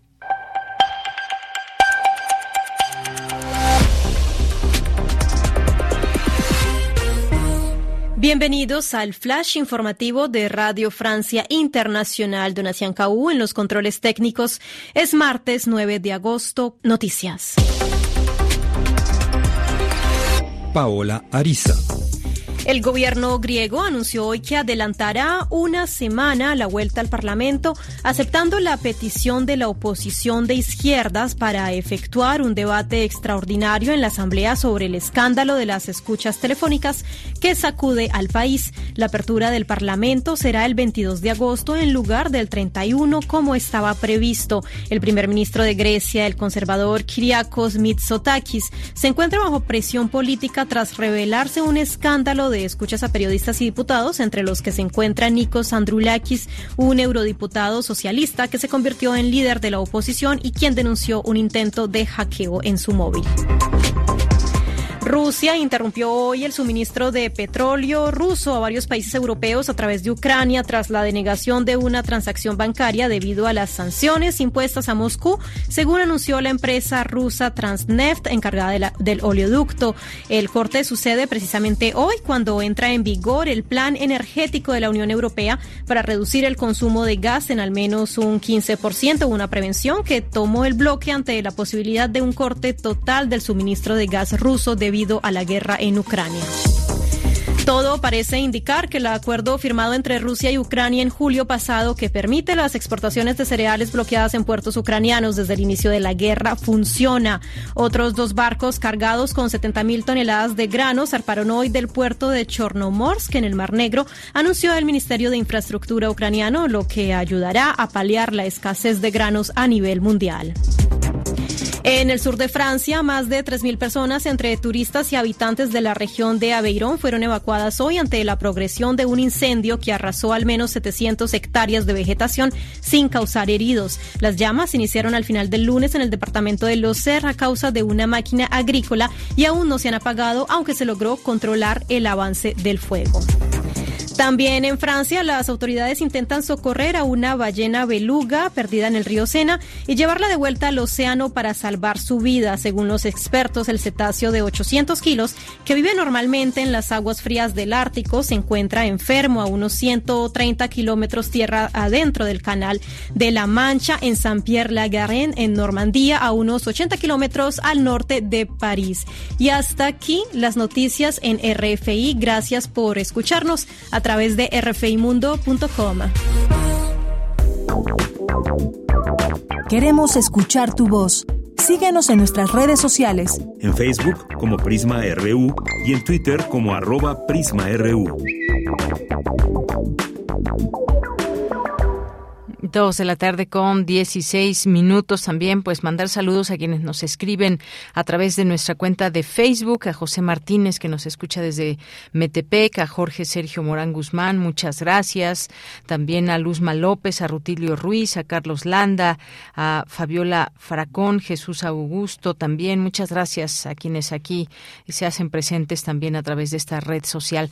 Bueno, pues vamos a empezar con algunas invitaciones. Ya está con nosotros Erandi Madrigal, ella es actriz, bailarina y directora de la obra La Ola Claudel. ¿Qué tal, Erandi? ¿Cómo estás? Muy buenas tardes. Hola, buenas tardes, doña Mira, un gusto. Estoy muy bien, ¿y tú? Muy bien, también aquí con gusto de poder escucharte y siempre bienvenidas estas invitaciones. Cuéntanos sobre esta obra, La Ola Claudel. Sí, claro, pues es una obra que hace homenaje a la escultora francesa Camille Claudel, eh, contemporánea de Auguste Rodin, eh, pues que de hecho tienen una historia ahí pues dramática, ¿no? Este, amorosa, ¿no? Sabemos que Rodin pues es eh, reconocido, ¿no? De hecho se le nombró como el padre de la escultura moderna, eh, finales del siglo XIX, inicios del XX. Entonces Camille Claudel eh, fue su alumna y pues una de las pioneras eh, como mujeres, ¿no? Digamos que revolucionarias, ¿no? En el arte de la escultura, porque para esas épocas la escultura pues era un arte para los hombres, ¿no? O sea, un arte en que los hombres podían ser ellos los artistas y las mujeres podían hacerlo pero de como a hobby, ¿no? No algo profesional. Entonces, a mí me pareció muy interesante esta historia eh, sobre Camille Claudel para hablar sobre pues las temáticas actuales de la posición de la mujer, ¿no? Hoy en día eh, hemos visto que a pesar de la pandemia, el confinamiento, pues los movimientos eh, feministas, ¿no? O o de las mujeres pues han seguido, ¿no? Entonces a mí me pareció muy muy interesante esta historia de, de Camille porque justo pues es una mujer que se enfrenta ante esa sociedad que pues le pone muchas trabas, ¿no? Eh, y ella pues sí con ayuda eh, pues de Auguste Rodin y esto que también tenían una relación eh, amorosa, ¿no? Pero también por iniciativa propia, o sea ella busca no la manera de, conseguir eh, incluso como un tipo manager que la apoyó mucho para que ella pudiera eh, pues exponer no ser reconocida. Que no fue tan reconocida en su época como pues ella hubiese querido como el ideal no de hecho es triste su historia porque su familia termina encerrándola en un manicomio no entonces digamos que ella queda pues privada de su libertad ¿no? En, y en un confinamiento de por vida, pues muere en un, en un manicomio en Francia. Entonces, eh, de ahí yo agarré esta, esta historia para llevarla a la danza, al escenario, al teatro, y pues hablar de esto, ¿no? O sea, que, y reflexionar, ¿no? Sobre qué tanto ha cambiado nuestro panorama eh, como mujeres, ¿no? En cuestión laboral, ¿no? Eh, pues siguen estas diferencias un poco, ¿no? Entre sueldos, entre hombres y mujeres, eh, entonces yo de ahí agarré esta historia pues para reflexionar eh, sobre pues sobre la mujer, ¿no? Sobre la mujer hoy en día y cómo qué, qué cómo hemos evolucionado, ¿no? O sea, y y, cómo ha cambiado nuestra cómo se dice nuestra nuestro, nuestra historia hoy en día, ¿no? Entonces, de eso va la obra. Es una obra dancística y de hecho las coreografías están basadas en, esculturas de Camille Claudel y de Auguste Rodin eh, también Jessie Lipskop, que es otra amiga escultora de, de, Camille Claudel, que fue alumna también de Rodin, ¿no? Y otro personaje, pues, principal en la obra es la, que fue esposa de Auguste Rodin, que fue Rose Beuret, ¿no? Entonces, también habla de los personajes de, de ellas, ¿no? Eh, un poco para hacer la diferencia, eh, pues, del lugar, ¿no? Que, que tenían en, socialmente la mujer. Entonces, eh, pues es, lo que va a ver el público, ¿no? O sea, una obra eh, sí escénica, dancística y también nos vamos a apoyar de el recurso audiovisual, proyecciones donde pues verán las esculturas eh, pues reales, ¿no? De, de Camille Claudel y Augusto Dan. Oye, pues qué bien, muchas gracias por esta invitación, esta historia inspirada en la vida de la escultora y que bueno, pues para hablar de sobre la mujer, como bien nos dices, cuéntanos, ya empezaron temporada en el Centro Cultural El Hormiguero, cuéntanos los días y eh, eh, a, qué hora se presenta. Sí, claro que sí. Estamos actualmente todos los domingos eh, de agosto a la 1 pm en el Centro Cultural El Hormiguero, como bien dices, ubicado en Gabriel Mancera, 1539. Está muy cerca del Metro Zapata, y es la colonia del Valle Sur, Alcaldía Benita, Benito Juárez. Hay descuentos para estudiantes, maestros, INAPAN, y bueno, hoy queríamos regalarles eh, un 2 por 1 ¿no? A las personas si, si, si llaman eh, a cabina, ¿no? Queremos regalarles un 2 por 1 para que vayan ¿sale? Para que vean esta propuesta, ¿no? Un poco retomando el, el arte escénico después de la pandemia, bueno, durante la pandemia, no sé si todavía seguimos. Entonces, pues para Bueno, por lo menos ya podemos ir al teatro, al cine, tener estas estas posibilidades, Serandi. Claro, claro, claro. Pues mira, lo vamos a hacer por por nuestras redes sociales, que es la manera en que nos comunicamos con nuestro con nuestro público, y es nos dices para el próximo domingo a la una de la tarde, ¿verdad?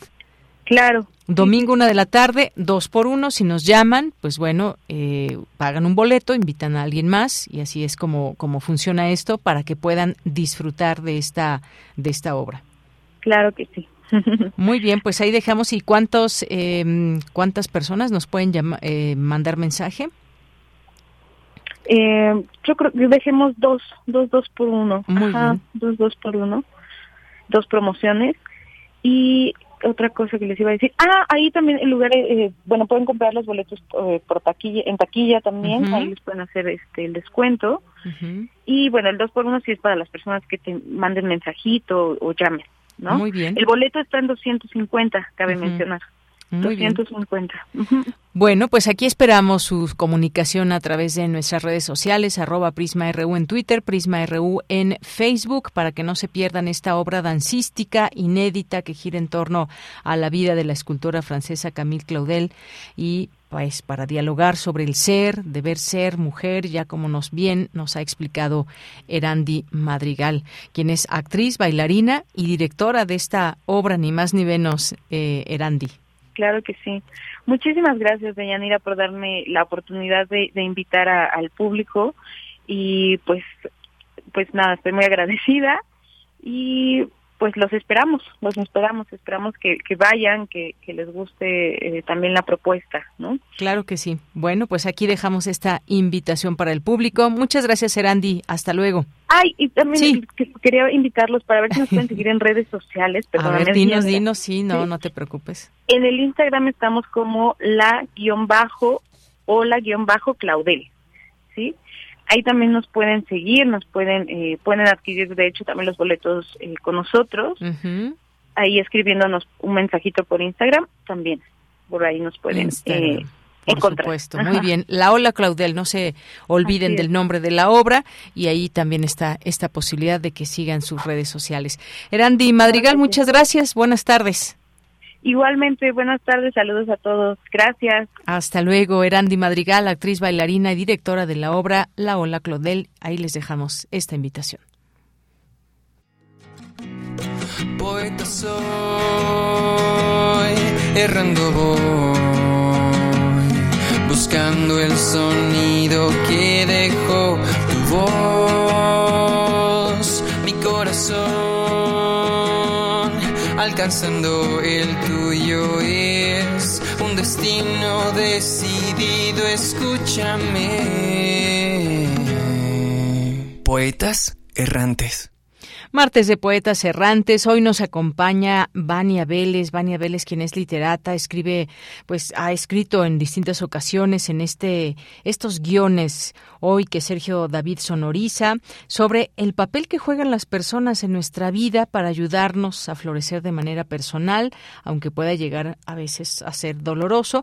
Vania, recordemos, pertenece a la primera generación de los poetas errantes y hoy nos acompaña vía telefónica. Vania, ¿cómo estás? Bienvenida, buenas tardes. Hola, Deyanira, ¿cómo estás? Pues con mucho gusto de escucharte y cuéntanos qué vamos a escuchar el día de hoy.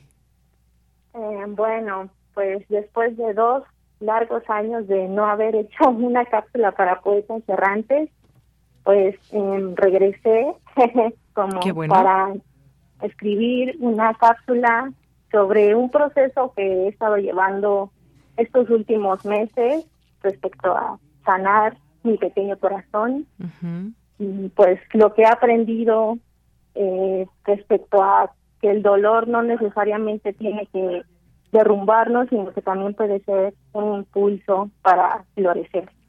Claro que sí, procesos que todos en algún momento eh, pasamos y que tenemos que sanar, que tenemos, tenemos que salir adelante. Pues vamos a escuchar esto que han preparado hoy tú con otras personas de Poetas Errantes y regreso contigo, Vania.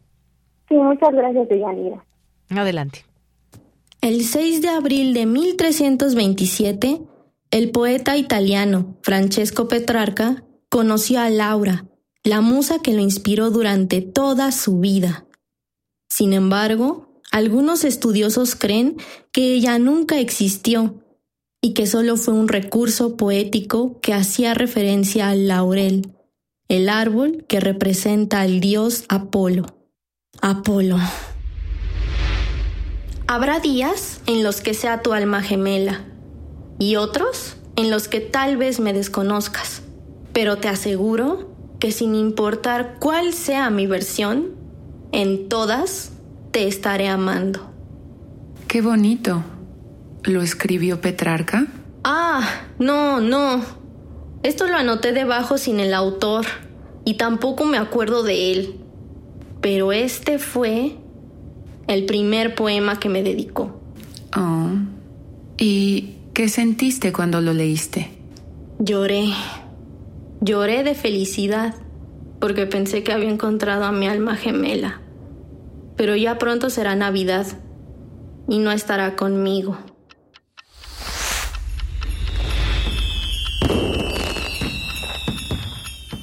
Feliz cumpleaños. Fue esta semana, ¿verdad? Gracias. Y sí, el 15 de enero. ¿Cómo te sentiste? Fue distinto. Ya dejé de pensar que va a volver. A pesar de todo, o sea, a veces no puedo evitar sentir cosas malas, ¿sabes? Enojo, frustración, dolor. Estoy tan cansada. Tómalo por el lado bueno. Al menos te enamoraste, coincidiste con ella. Verás que en unos años ya no dolerá tanto. ¿Años? Apenas pasaron cuatro meses. Pace non trovo e non ho da far guerra. E temo, e spero, e ardo e sono un ghiaccio. E volo sopra il cielo e giaccio in terra. E non la stringo e tutto il mondo abbraccio. Veggio senza occhi e non ho lingua e grido. E bramo di perire e chiedo aita e ho in odio me stesso e amo altrui. A ver, tienes ascendente en Géminis como yo. Uy, igual que la luna. Mercurio en Acuario, también como yo. Pero Venus en Aries. ¿Sabes interpretarlo? No como me gustaría, aunque lo intento. Todavía me queda mucho por aprender. ¿Y cómo te interesaste en la astrología? Ah, pues por mm, una pisciana con alma sagitariana. Acuérdate de mí cuando día tras día ya no puedas hablarme del futuro soñado. Recuérdame tan solo y comprenderás entonces que el tiempo ya no admite plegarias o consejos.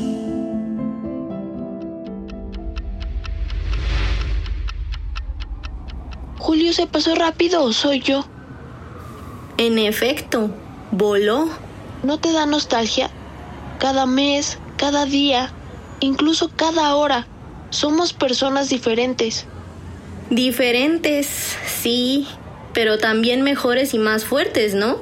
A pesar de todo. La verdad es que últimamente siento mucha nostalgia por alguien a quien dañé y me dañó. La he perdonado ya. Creo que lo único que me falta es soltarle. Mm, ¿No es lo mismo perdonar que soltar? No, ya no le guardo rencor.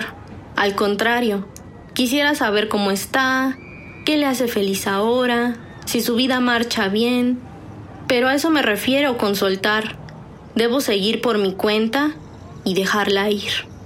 Creo que entiendo, no es algo fácil. ¿Cómo se llama esa persona? Su nombre es un secreto de mi vida que el mundo para siempre ignorará. Y la causa fatal de mi partida la sabrá solo la mujer querida, la sola mujer que puedo amar. Y así, Venus se despidió de Plutón.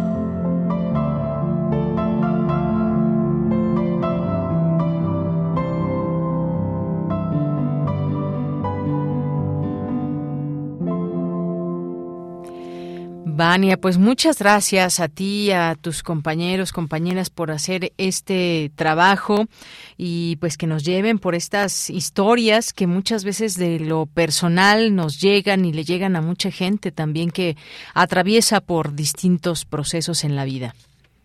Sí, exactamente. Entonces, me gustaría como enfatizar que a veces las personas pueden como hacernos mucho daño en un momento determinado, pero conforme pasa el tiempo nos quedamos más con lo bueno que con lo malo y eso es lo importante de sanar.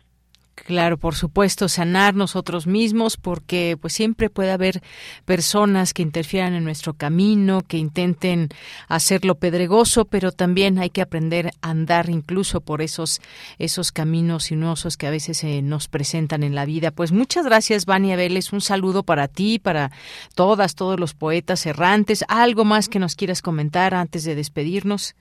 Eh, pues quiero agradecerle a la maestra Romo por dejarme colaborar otra vez con los poetas, a Sergio que me tuvo mucha paciencia en la grabación, en la producción, y a mis voces, por supuesto, a Lupita que grabó increíblemente el poema en italiano. Oye, sí, ahí escuchamos su voz en italiano, efectivamente.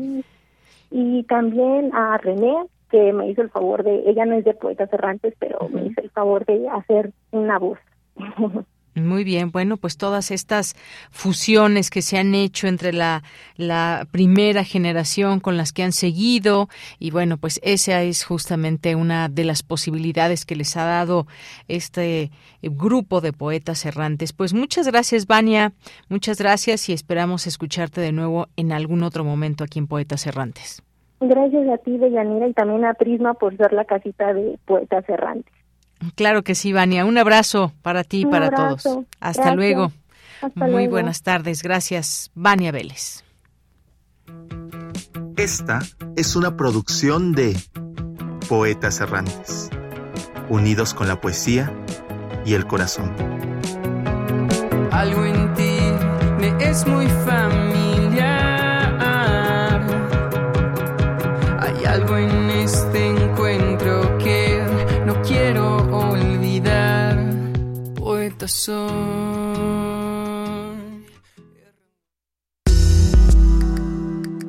Colaboradores RU Literatura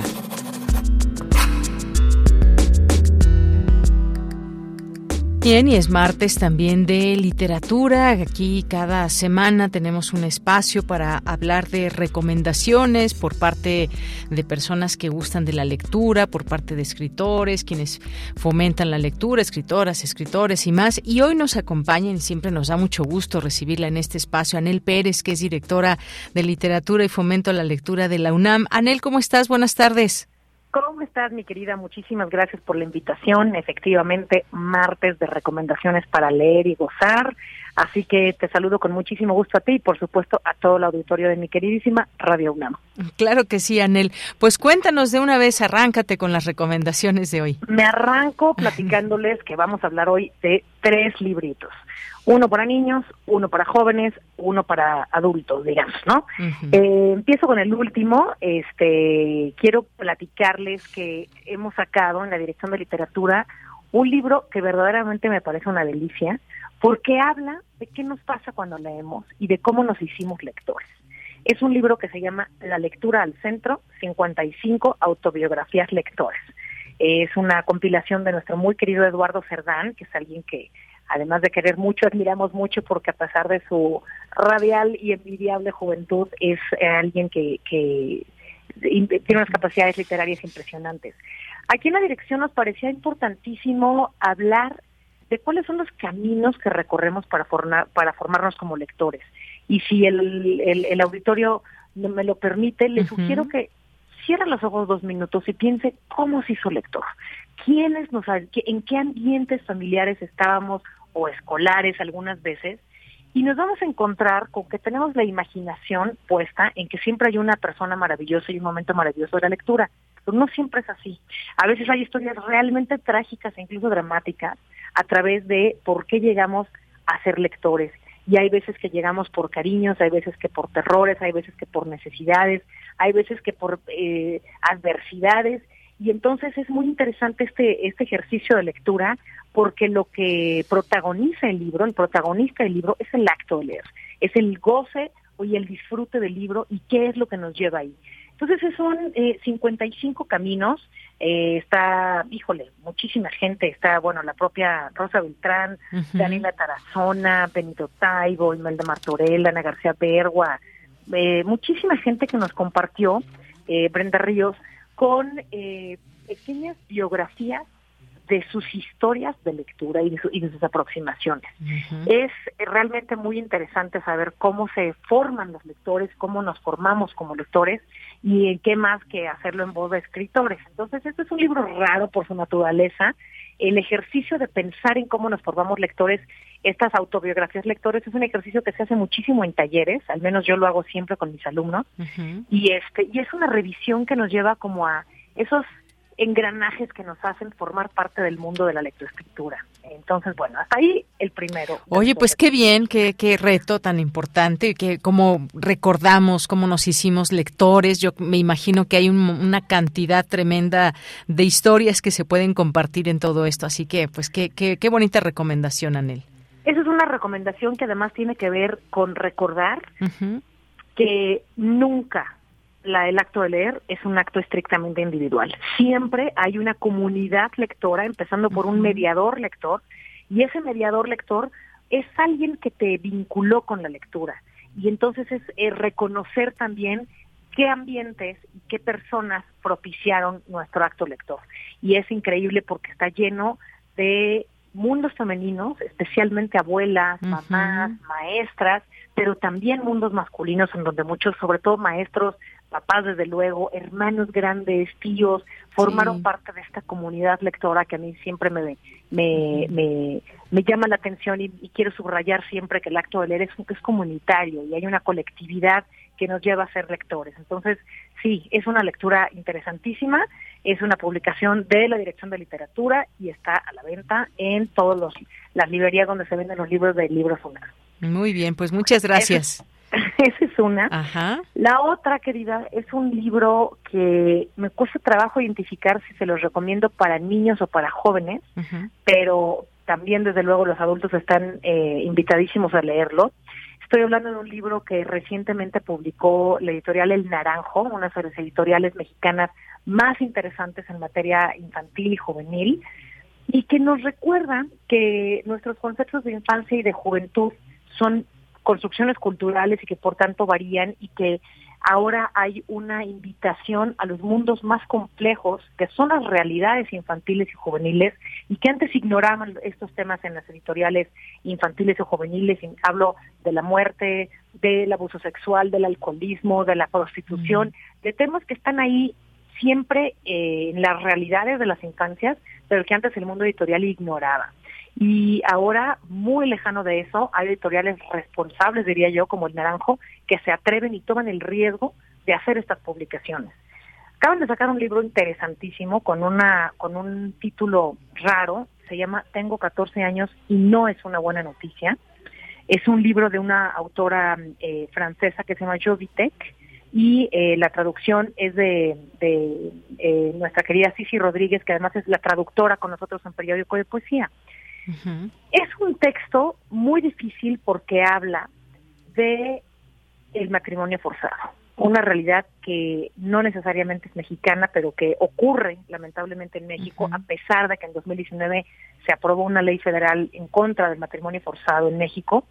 Y eh, bueno, esta realidad que sigue pasando habla de cómo menores de 18 años, en este caso una chica de 14 años, es obligada a olvidar sus sueños, a interrumpir su adolescencia, a interrumpir sus, sus, sus ideas del futuro para someterse y estar casada con un prácticamente un amigo de su papá, ¿no? Entonces, eh, tiene muchas particularidades este libro y quiero explicar por qué lo recomiendo.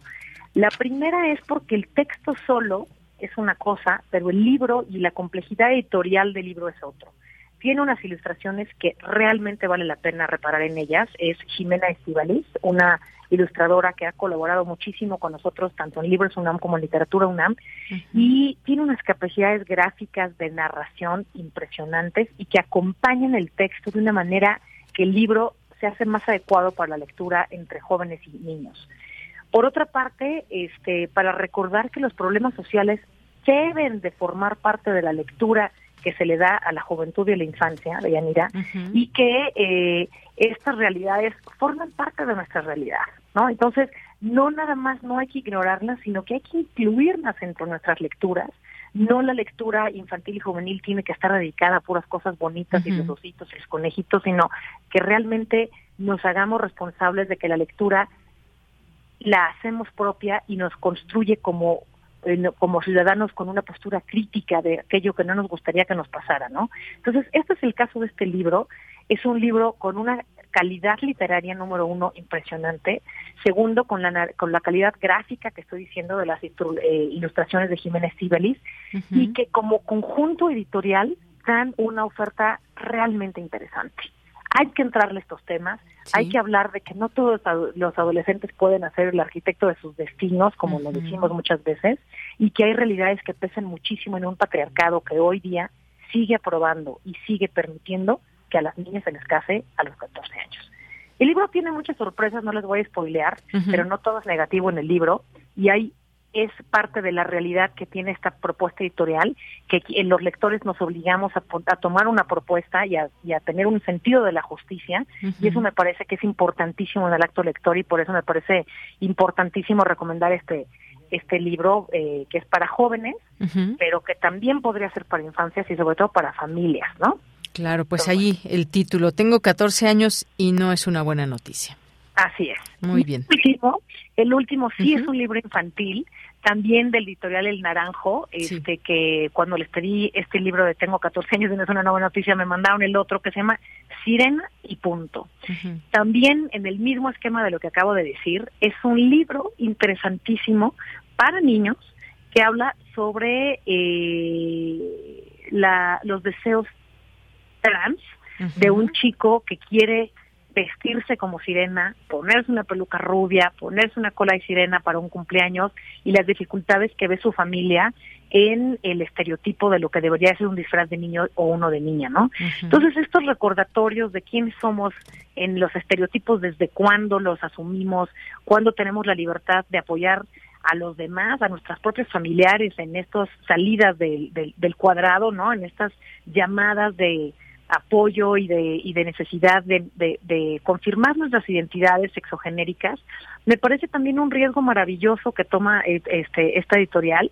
Es un libro de Sergio Andricain y Diego Josué Gontar y con las ilustraciones de Manuel Monroy, un mexicano que es, increíble y que les recomiendo muchísimo seguir también, porque estos temas están no solo en la Cámara de Diputados y en la Cámara de Senadores, sino en nuestras realidades cotidianas. Y cada vez están más ahí para ser atendidas y una manera de acercarnos a estos derechos humanos, es la lectura, ¿no? Entonces, en, en realidad los tres libros me gustaron mucho como propuestas de lo que nos hace lectores y de que nos y de lo que nos pasa cuando somos lectores de otros temas que pueden ser no siempre cómodos, pero que ahí en la incomodidad están formulando nuestra nuestro respeto al otro, nuestro, nuestro, nuestras posibilidades críticas y sobre todo nuestra confirmación de que la lectura es un derecho que habla de los derechos de los demás.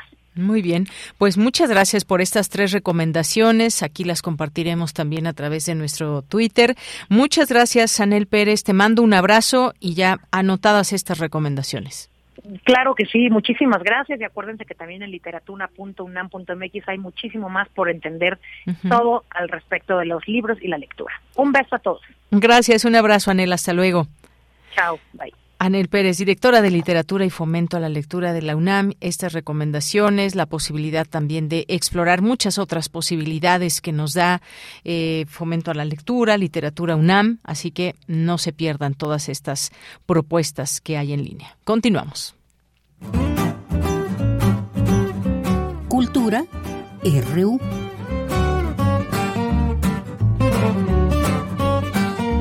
Nos vamos a Cultura con Tamara Quiroz. Tamara, adelante. ¿Qué tal, Deyanira? Un gusto saludarles a través de las frecuencias de Radio UNAM. Esta tarde hablaremos de La Reinita Pop no ha muerto un libro escrito por Criseida Santos Guevara, poeta y novelista con especialidad en escritura creativa. Tuve la oportunidad de reunirme con ella en las oficinas de Penguin Random House, su casa editora, así que les invito a escuchar la entrevista y lo que nos comparte sobre esta novela, La Reinita Pop no ha muerto.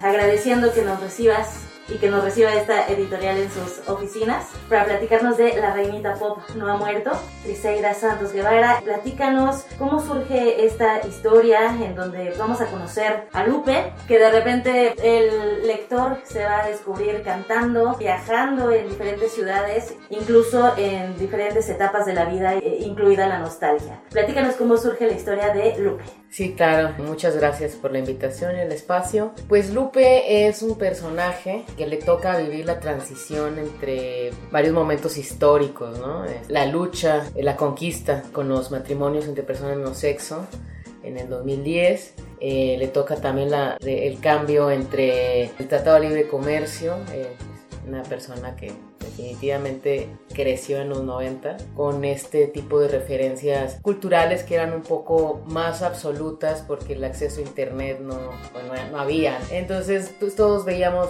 o casi todos veíamos los mismos programas de televisión, casi todos escuchábamos las mismas canciones en el radio y compartíamos este o compartimos este pasado cultural y ahí es donde está situado este personaje, situada este, este personaje buscándose a sí misma en un viaje físico, sí, está moviéndose de Monterrey a Houston, pero también está moviéndose por dentro, ¿no? Está tratando de eh, encontrar su lugar en el mundo. Dentro de este viaje, viaja también por el amor y el desamor, viaja a través de estos programas, ¿no? Muchos nos vamos a identificar sobre todo los noventeros, a lo mejor, o los no tan noventeros, ¿no? Porque a lo mejor ya tenían hijos y veían, por ejemplo, a Chabelo, ¿no? Eh, con el cereal en mano, o por ejemplo, eh, esta frase del bye bye de, de, Cristina, así es, en este talk show, ¿no? Que muchos crecimos con, con este tipo de televisión.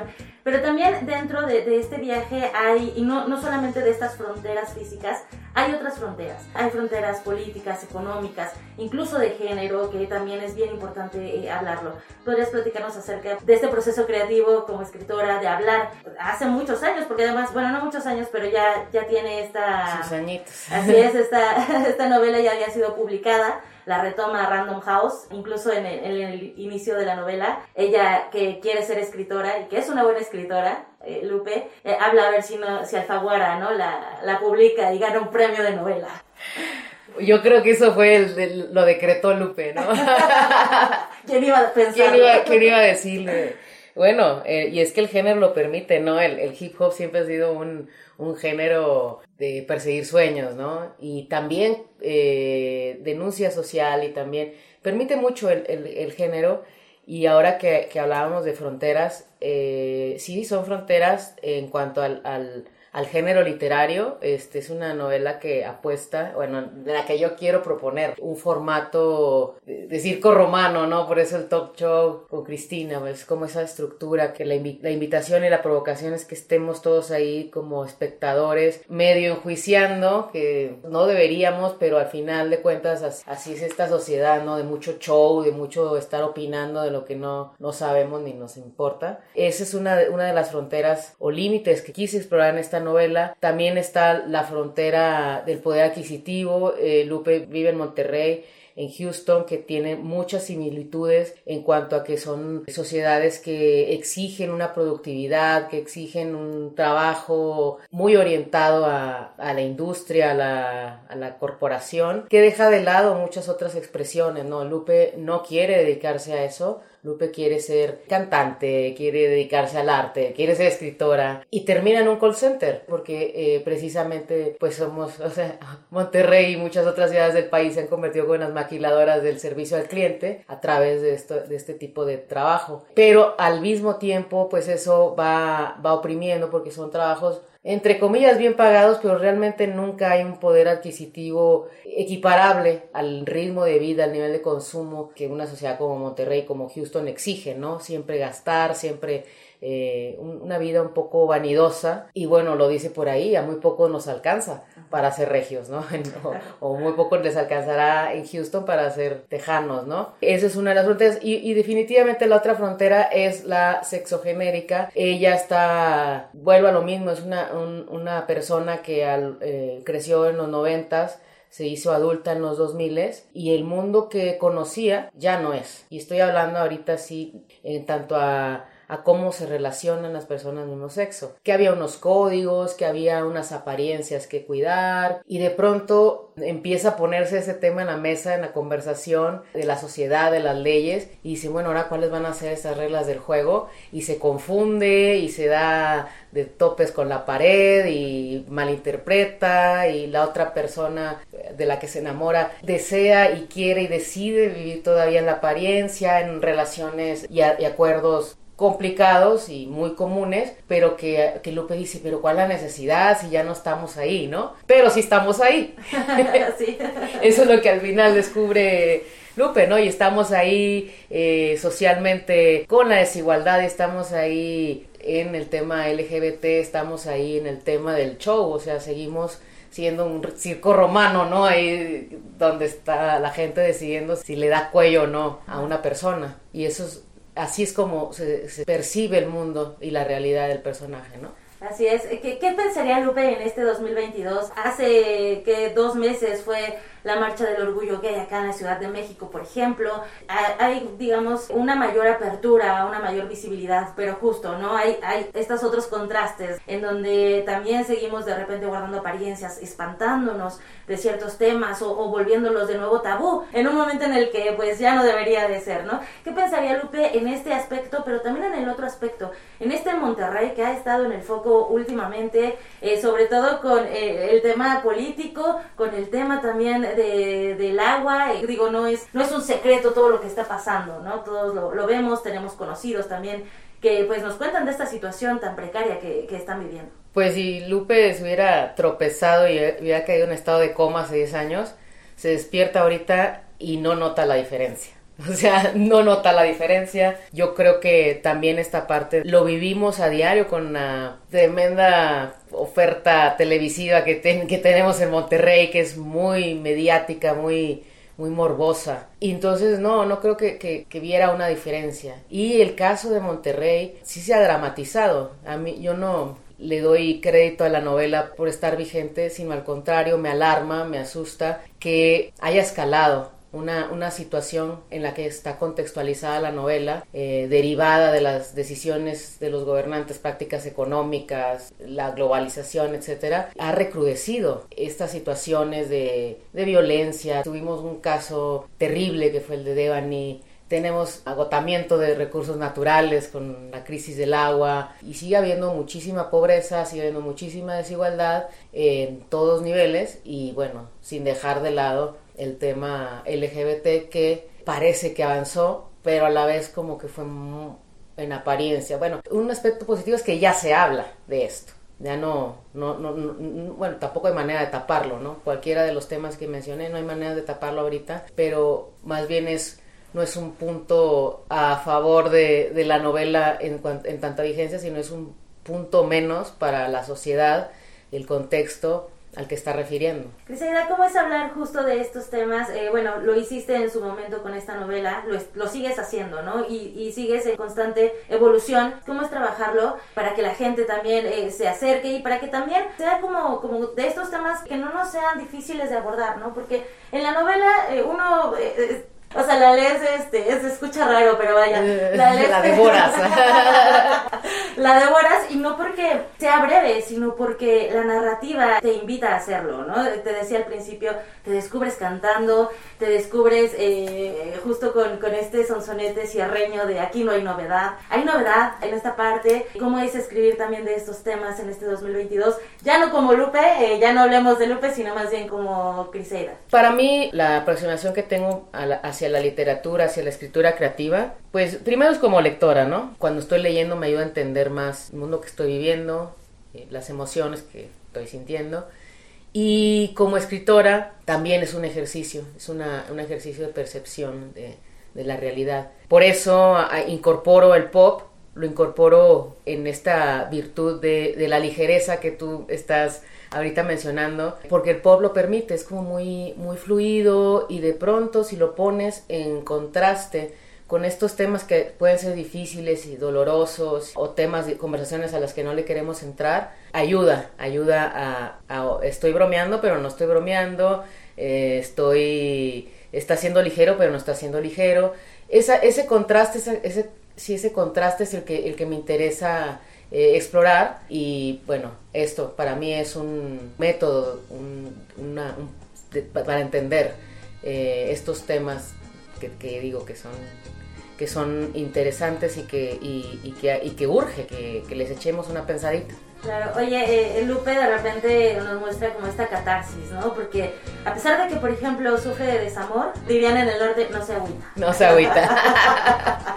Muy bien, oye, para la gente que escucha esta entrevista, el próximo 20 de agosto habrá presentación. Así es, sí. Por favor, ojalá nos puedan acompañar ahí el 20 de agosto aquí en la Ciudad de México para seguir platicando, para seguir intercambiando opiniones y referencias pop. Criseida Santos Guevara, autora de La Reinita Pop No ha muerto. Muchas gracias por recibirnos en, en estas instalaciones. Al contrario, muchas gracias por venir.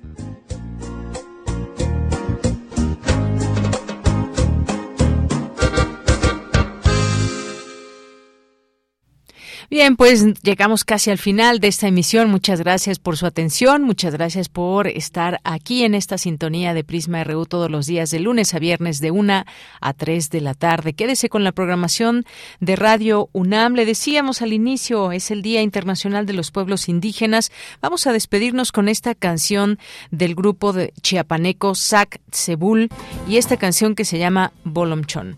A nombre de todo el equipo, soy de Yanira Morán. Gracias, buenas tardes, buen hasta mañana.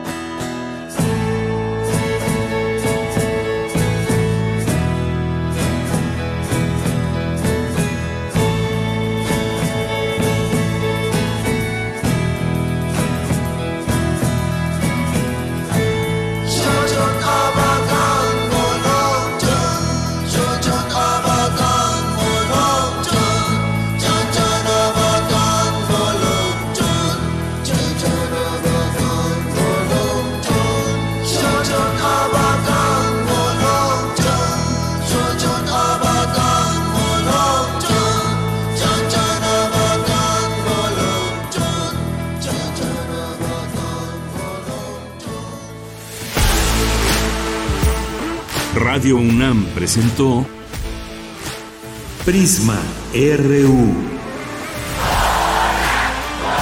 Una mirada universitaria sobre los acontecimientos actuales. Prisma RU. Relatamos al mundo.